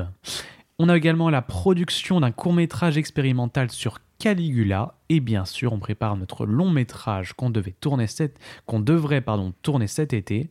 Et si jamais vous avez des contacts que ce soit dans la production ou chez des partenaires de films n'hésitez pas à nous envoyer des messages. Voilà petit instant promo. Au programme également on continue les sorties corp. Dernièrement on, a une petite sortie sur un nuancier de Ox, ou en français Tu ne tueras point. Vous pouvez également y retrouver une critique sur le film Mommy de Xavier Dolan ou encore un best-of shot de Quentin Tarantino. Pour ceux qui ne nous suivent pas encore sur Illicorp, euh, Illicorp en gros c'est notre, notre partie... Euh, c'est la même chose que ce qu'on fait là, mais en écrit en on gros. écrit, puis on fait des, des posts un peu plus sympas. euh, Ouais, visuel, c'est ça, des best-of shots, de films, Ouais, euh, des, euh, des poésies, il y a quoi il y a, il y a plein de choses, il y a des actualités ciné, il y a euh, des critiques de films, il y a Moi, ce que je, ce que des je trouve- layers. ce que je trouve intéressant, c'est bah, c'est surtout les, les best-of shots Ah qui reprennent avec, avec en vue euh, du dessus tout- toutes les toutes les séquences comment elles sont montées, tous les plans comment ils sont filmés. Ah, tout les, ça. les- ceux de nous ou ceux de, de, hum, Ah, bah, de ça- films? Ah Parce ouais, que il y a ouais. le, ceux des best-of shots de, de films qui sont connus. Ouais. Et il y a les best, enfin, il y a les layers qu'on appelle les nôtres, où c'est euh, le avant, le l'étalonnage et Ah après oui. l'étalonnage. C'est peut-être de cela que tu c'est parles. intéressant. Ah, non, je parlais de ceux de, de avant. Ah, ok. Des films connus où on voit. Il y a vraiment beaucoup de rubriques intéressantes sur Corp. Ah oui, aussi, il y a l'analyse. Bon, il y a des analyses de films aussi, avec des analyses de séquences, avec plan par plan, avec le shot designer, machin, Ouais, etc. voilà, c'est ça. Ah, ok, c'était ça que je pensais. Celui-là, il est vraiment cool. Ouais, bah, il devrait y en avoir des qui sortiraient euh, bientôt. En tout cas, voilà, n'hésitez pas à aller nous suivre sur tous, ces, sur tous ces comptes Instagram. On a également du coup la page podcast qui s'appelle il.ly.podcast. On y met des extraits de podcasts et des best-of shots montés par Ethan. Ouais, avec alors. des magnifiques gifs. Voilà, donc euh, je m'essaye un petit peu au montage par la même occasion, avec les petits euh, reels qui, euh, qui sont un peu un best-of de chaque épisode. Donc Exactement. j'espère que ça vous plaît et surtout allez suivre le compte Insta pour ne- n'en louper aucun parce que j'essaie de sélectionner les moments où on se marre un peu quand même. Non, mais c'est trop bien. Donc voilà, vraiment allez suivre le compte Insta Illy Podcast. Exactement. Tous les mardis, des semaines où on sort pas de podcast. Voilà. On essaye de, de tenir cette cadence en tout cas. Peut-être qu'il y aura des mardis moins. on essaye de tenir Il cette me cadence. fout la pression là. Donc voilà, donc ça c'est un peu toute la partie, euh, la partie, euh, comment dire, la partie Illy. Bon, on a les films qui sortent, mais enfin si vous nous suivez, vous les avez déjà vus. Il y a eu dernièrement L'enfance n'existe qu'en amour qui est sorti sur YouTube, mais on va avoir bientôt euh, les Nikon Film Festival qui vont sortir sur YouTube parce que du coup la sélection est finie sur euh, sur le Nikon Film Festival, donc ils vont être enlevés de la plateforme et on va les mettre sur notre chaîne YouTube. Donc voilà, donc toujours plein d'actu de toute façon, toujours plein de posts, toujours plein de photos, de machins, de tournages, de tout ce que vous voulez. On vous bombarde. Voilà, toujours des choses à, à voir, à lire, à découvrir sur euh, écouter. Illy. Exactement. Et maintenant à écouter. Voilà. Avec plus de deux heures de podcast toutes les deux semaines. Vous allez pas, vous allez en avoir marre de nous entendre. Franchement, on, on- et puis après, et je me rends compte qu'on fait la critique des, des Marvel et tout qui bombardent de contenu, mais nous, euh, on Ouais, bombarde c'est de vrai qu'on contenu. bombarde quand de contenu. Mais, ah, mais c'est du contenu différent. Ouais, Oui. C'est vrai. Ouais. Bon, on essaye de, on espère que ça vous plaît au moins. N'hésitez pas à nous écrire en commentaire ce que ça, ce que ça vous plaît. Ce qu'on a, parce que moi j'ai l'impression que, ce que ceux qui nous écoutent, c'est que des gens qu'on connaît. Mais ça se trouve, il y a des gens qu'on connaît ni d'Adam ni d'Eve. Venez nous écrire des messages en vrai. Ouais, venez nous dire. venez nous, retours, nous euh. parler, juste nous parler. si vous voulez venir dans le podcast, venez dans le podcast. En vrai, envoyez-nous un message. J'ai envie de parler d'un film. Venez, on en parle ensemble. C'est aussi ça notre podcast. Ouais, c'est c'est ouvert. Voilà, venez. On a envie de vous, de vous avoir, de vous écouter, de, de vous écrire, de savoir qui se cache derrière les personnes qui nous écoutent sur Spotify. Moi, ça m'intrigue vraiment. J'ai l'impression que c'est que des gens que je connais et c'est genre ma famille qui m'écoute. Parce qu'il y a trois auditeurs. Mais ça se trouve, il y a des gens que je connais pas du tout. derrière les chiffres se cachent des humains. C'est vrai, il faut pas l'oublier. C'est vrai. Vous êtes déjà plus de 30. Wouh Wouh Excellent. On commence comme ça. Exactement. Bon. Petite reco perso. C'est l'heure de la reco perso. Bah alors ça, les, les auditeurs commencent à connaître aussi. hein.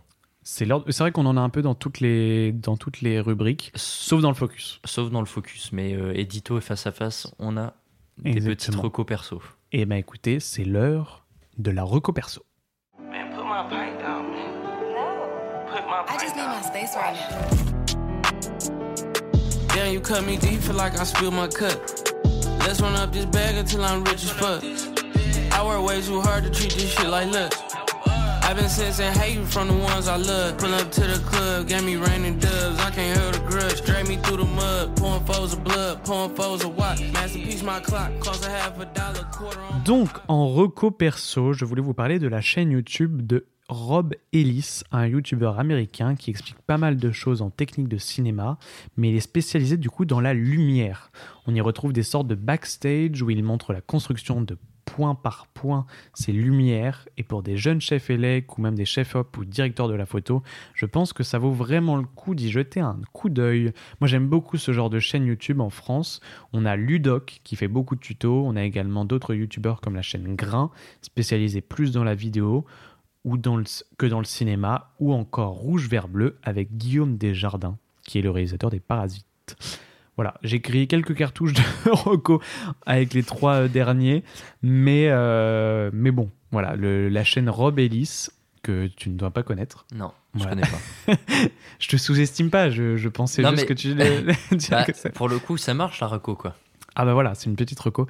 Non, en vrai, c'est c'est ultra intéressant parce que tu arrives à vraiment découvrir comment... Et puis il explique des choses très techniques. C'est Pour le coup, c'est très technique. Alors c'est en américain, mais c'est aussi très visuel. Et puis en plus, vous avez depuis euh, peu euh, les sous-titres français générés automatiquement sur YouTube. Donc euh, vous n'avez plus de raison... T'as dit c'est en américain, mais c'est en anglais, quoi.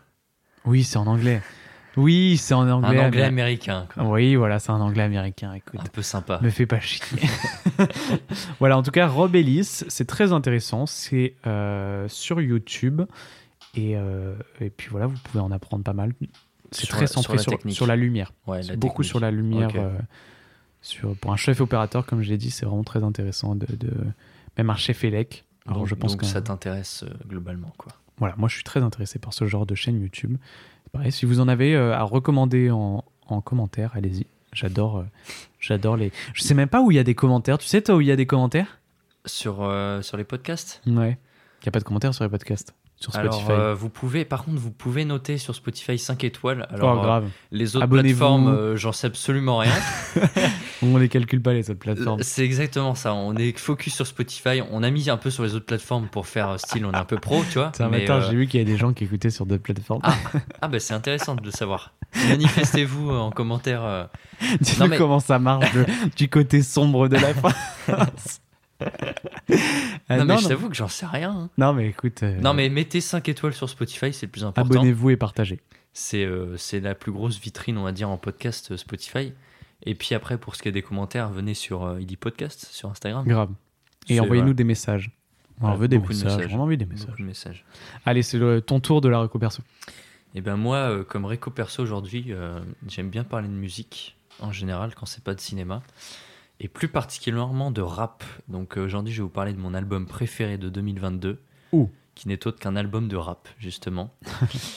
Alors je vais vous parler de Babyface Ray, qui est un, un rappeur vraiment pas assez connu, je trouve. Un rappeur américain qui est une figure influente de Détroit. Et qui est pour moi une future révélation. Euh, alors, il était dans le top 10 des artistes euh, XXL Freshman en 2022. Donc, pour ceux qui ne savent pas, c'est le, le gros magazine référence de cinéma under, enfin de rap underground, pardon, euh, aux États-Unis, qui chaque année. cinéma. Ouais, putain, chaque fois. Le hein. lapsus. à chaque fois. hein. Et euh, qui est le gros magazine qui euh, révèle ses 10 pépites rap, on va dire, chaque année. Donc il était dans la liste l'année dernière en, en 2022, donc ce qui montre déjà qu'il a amassé beaucoup de crédits.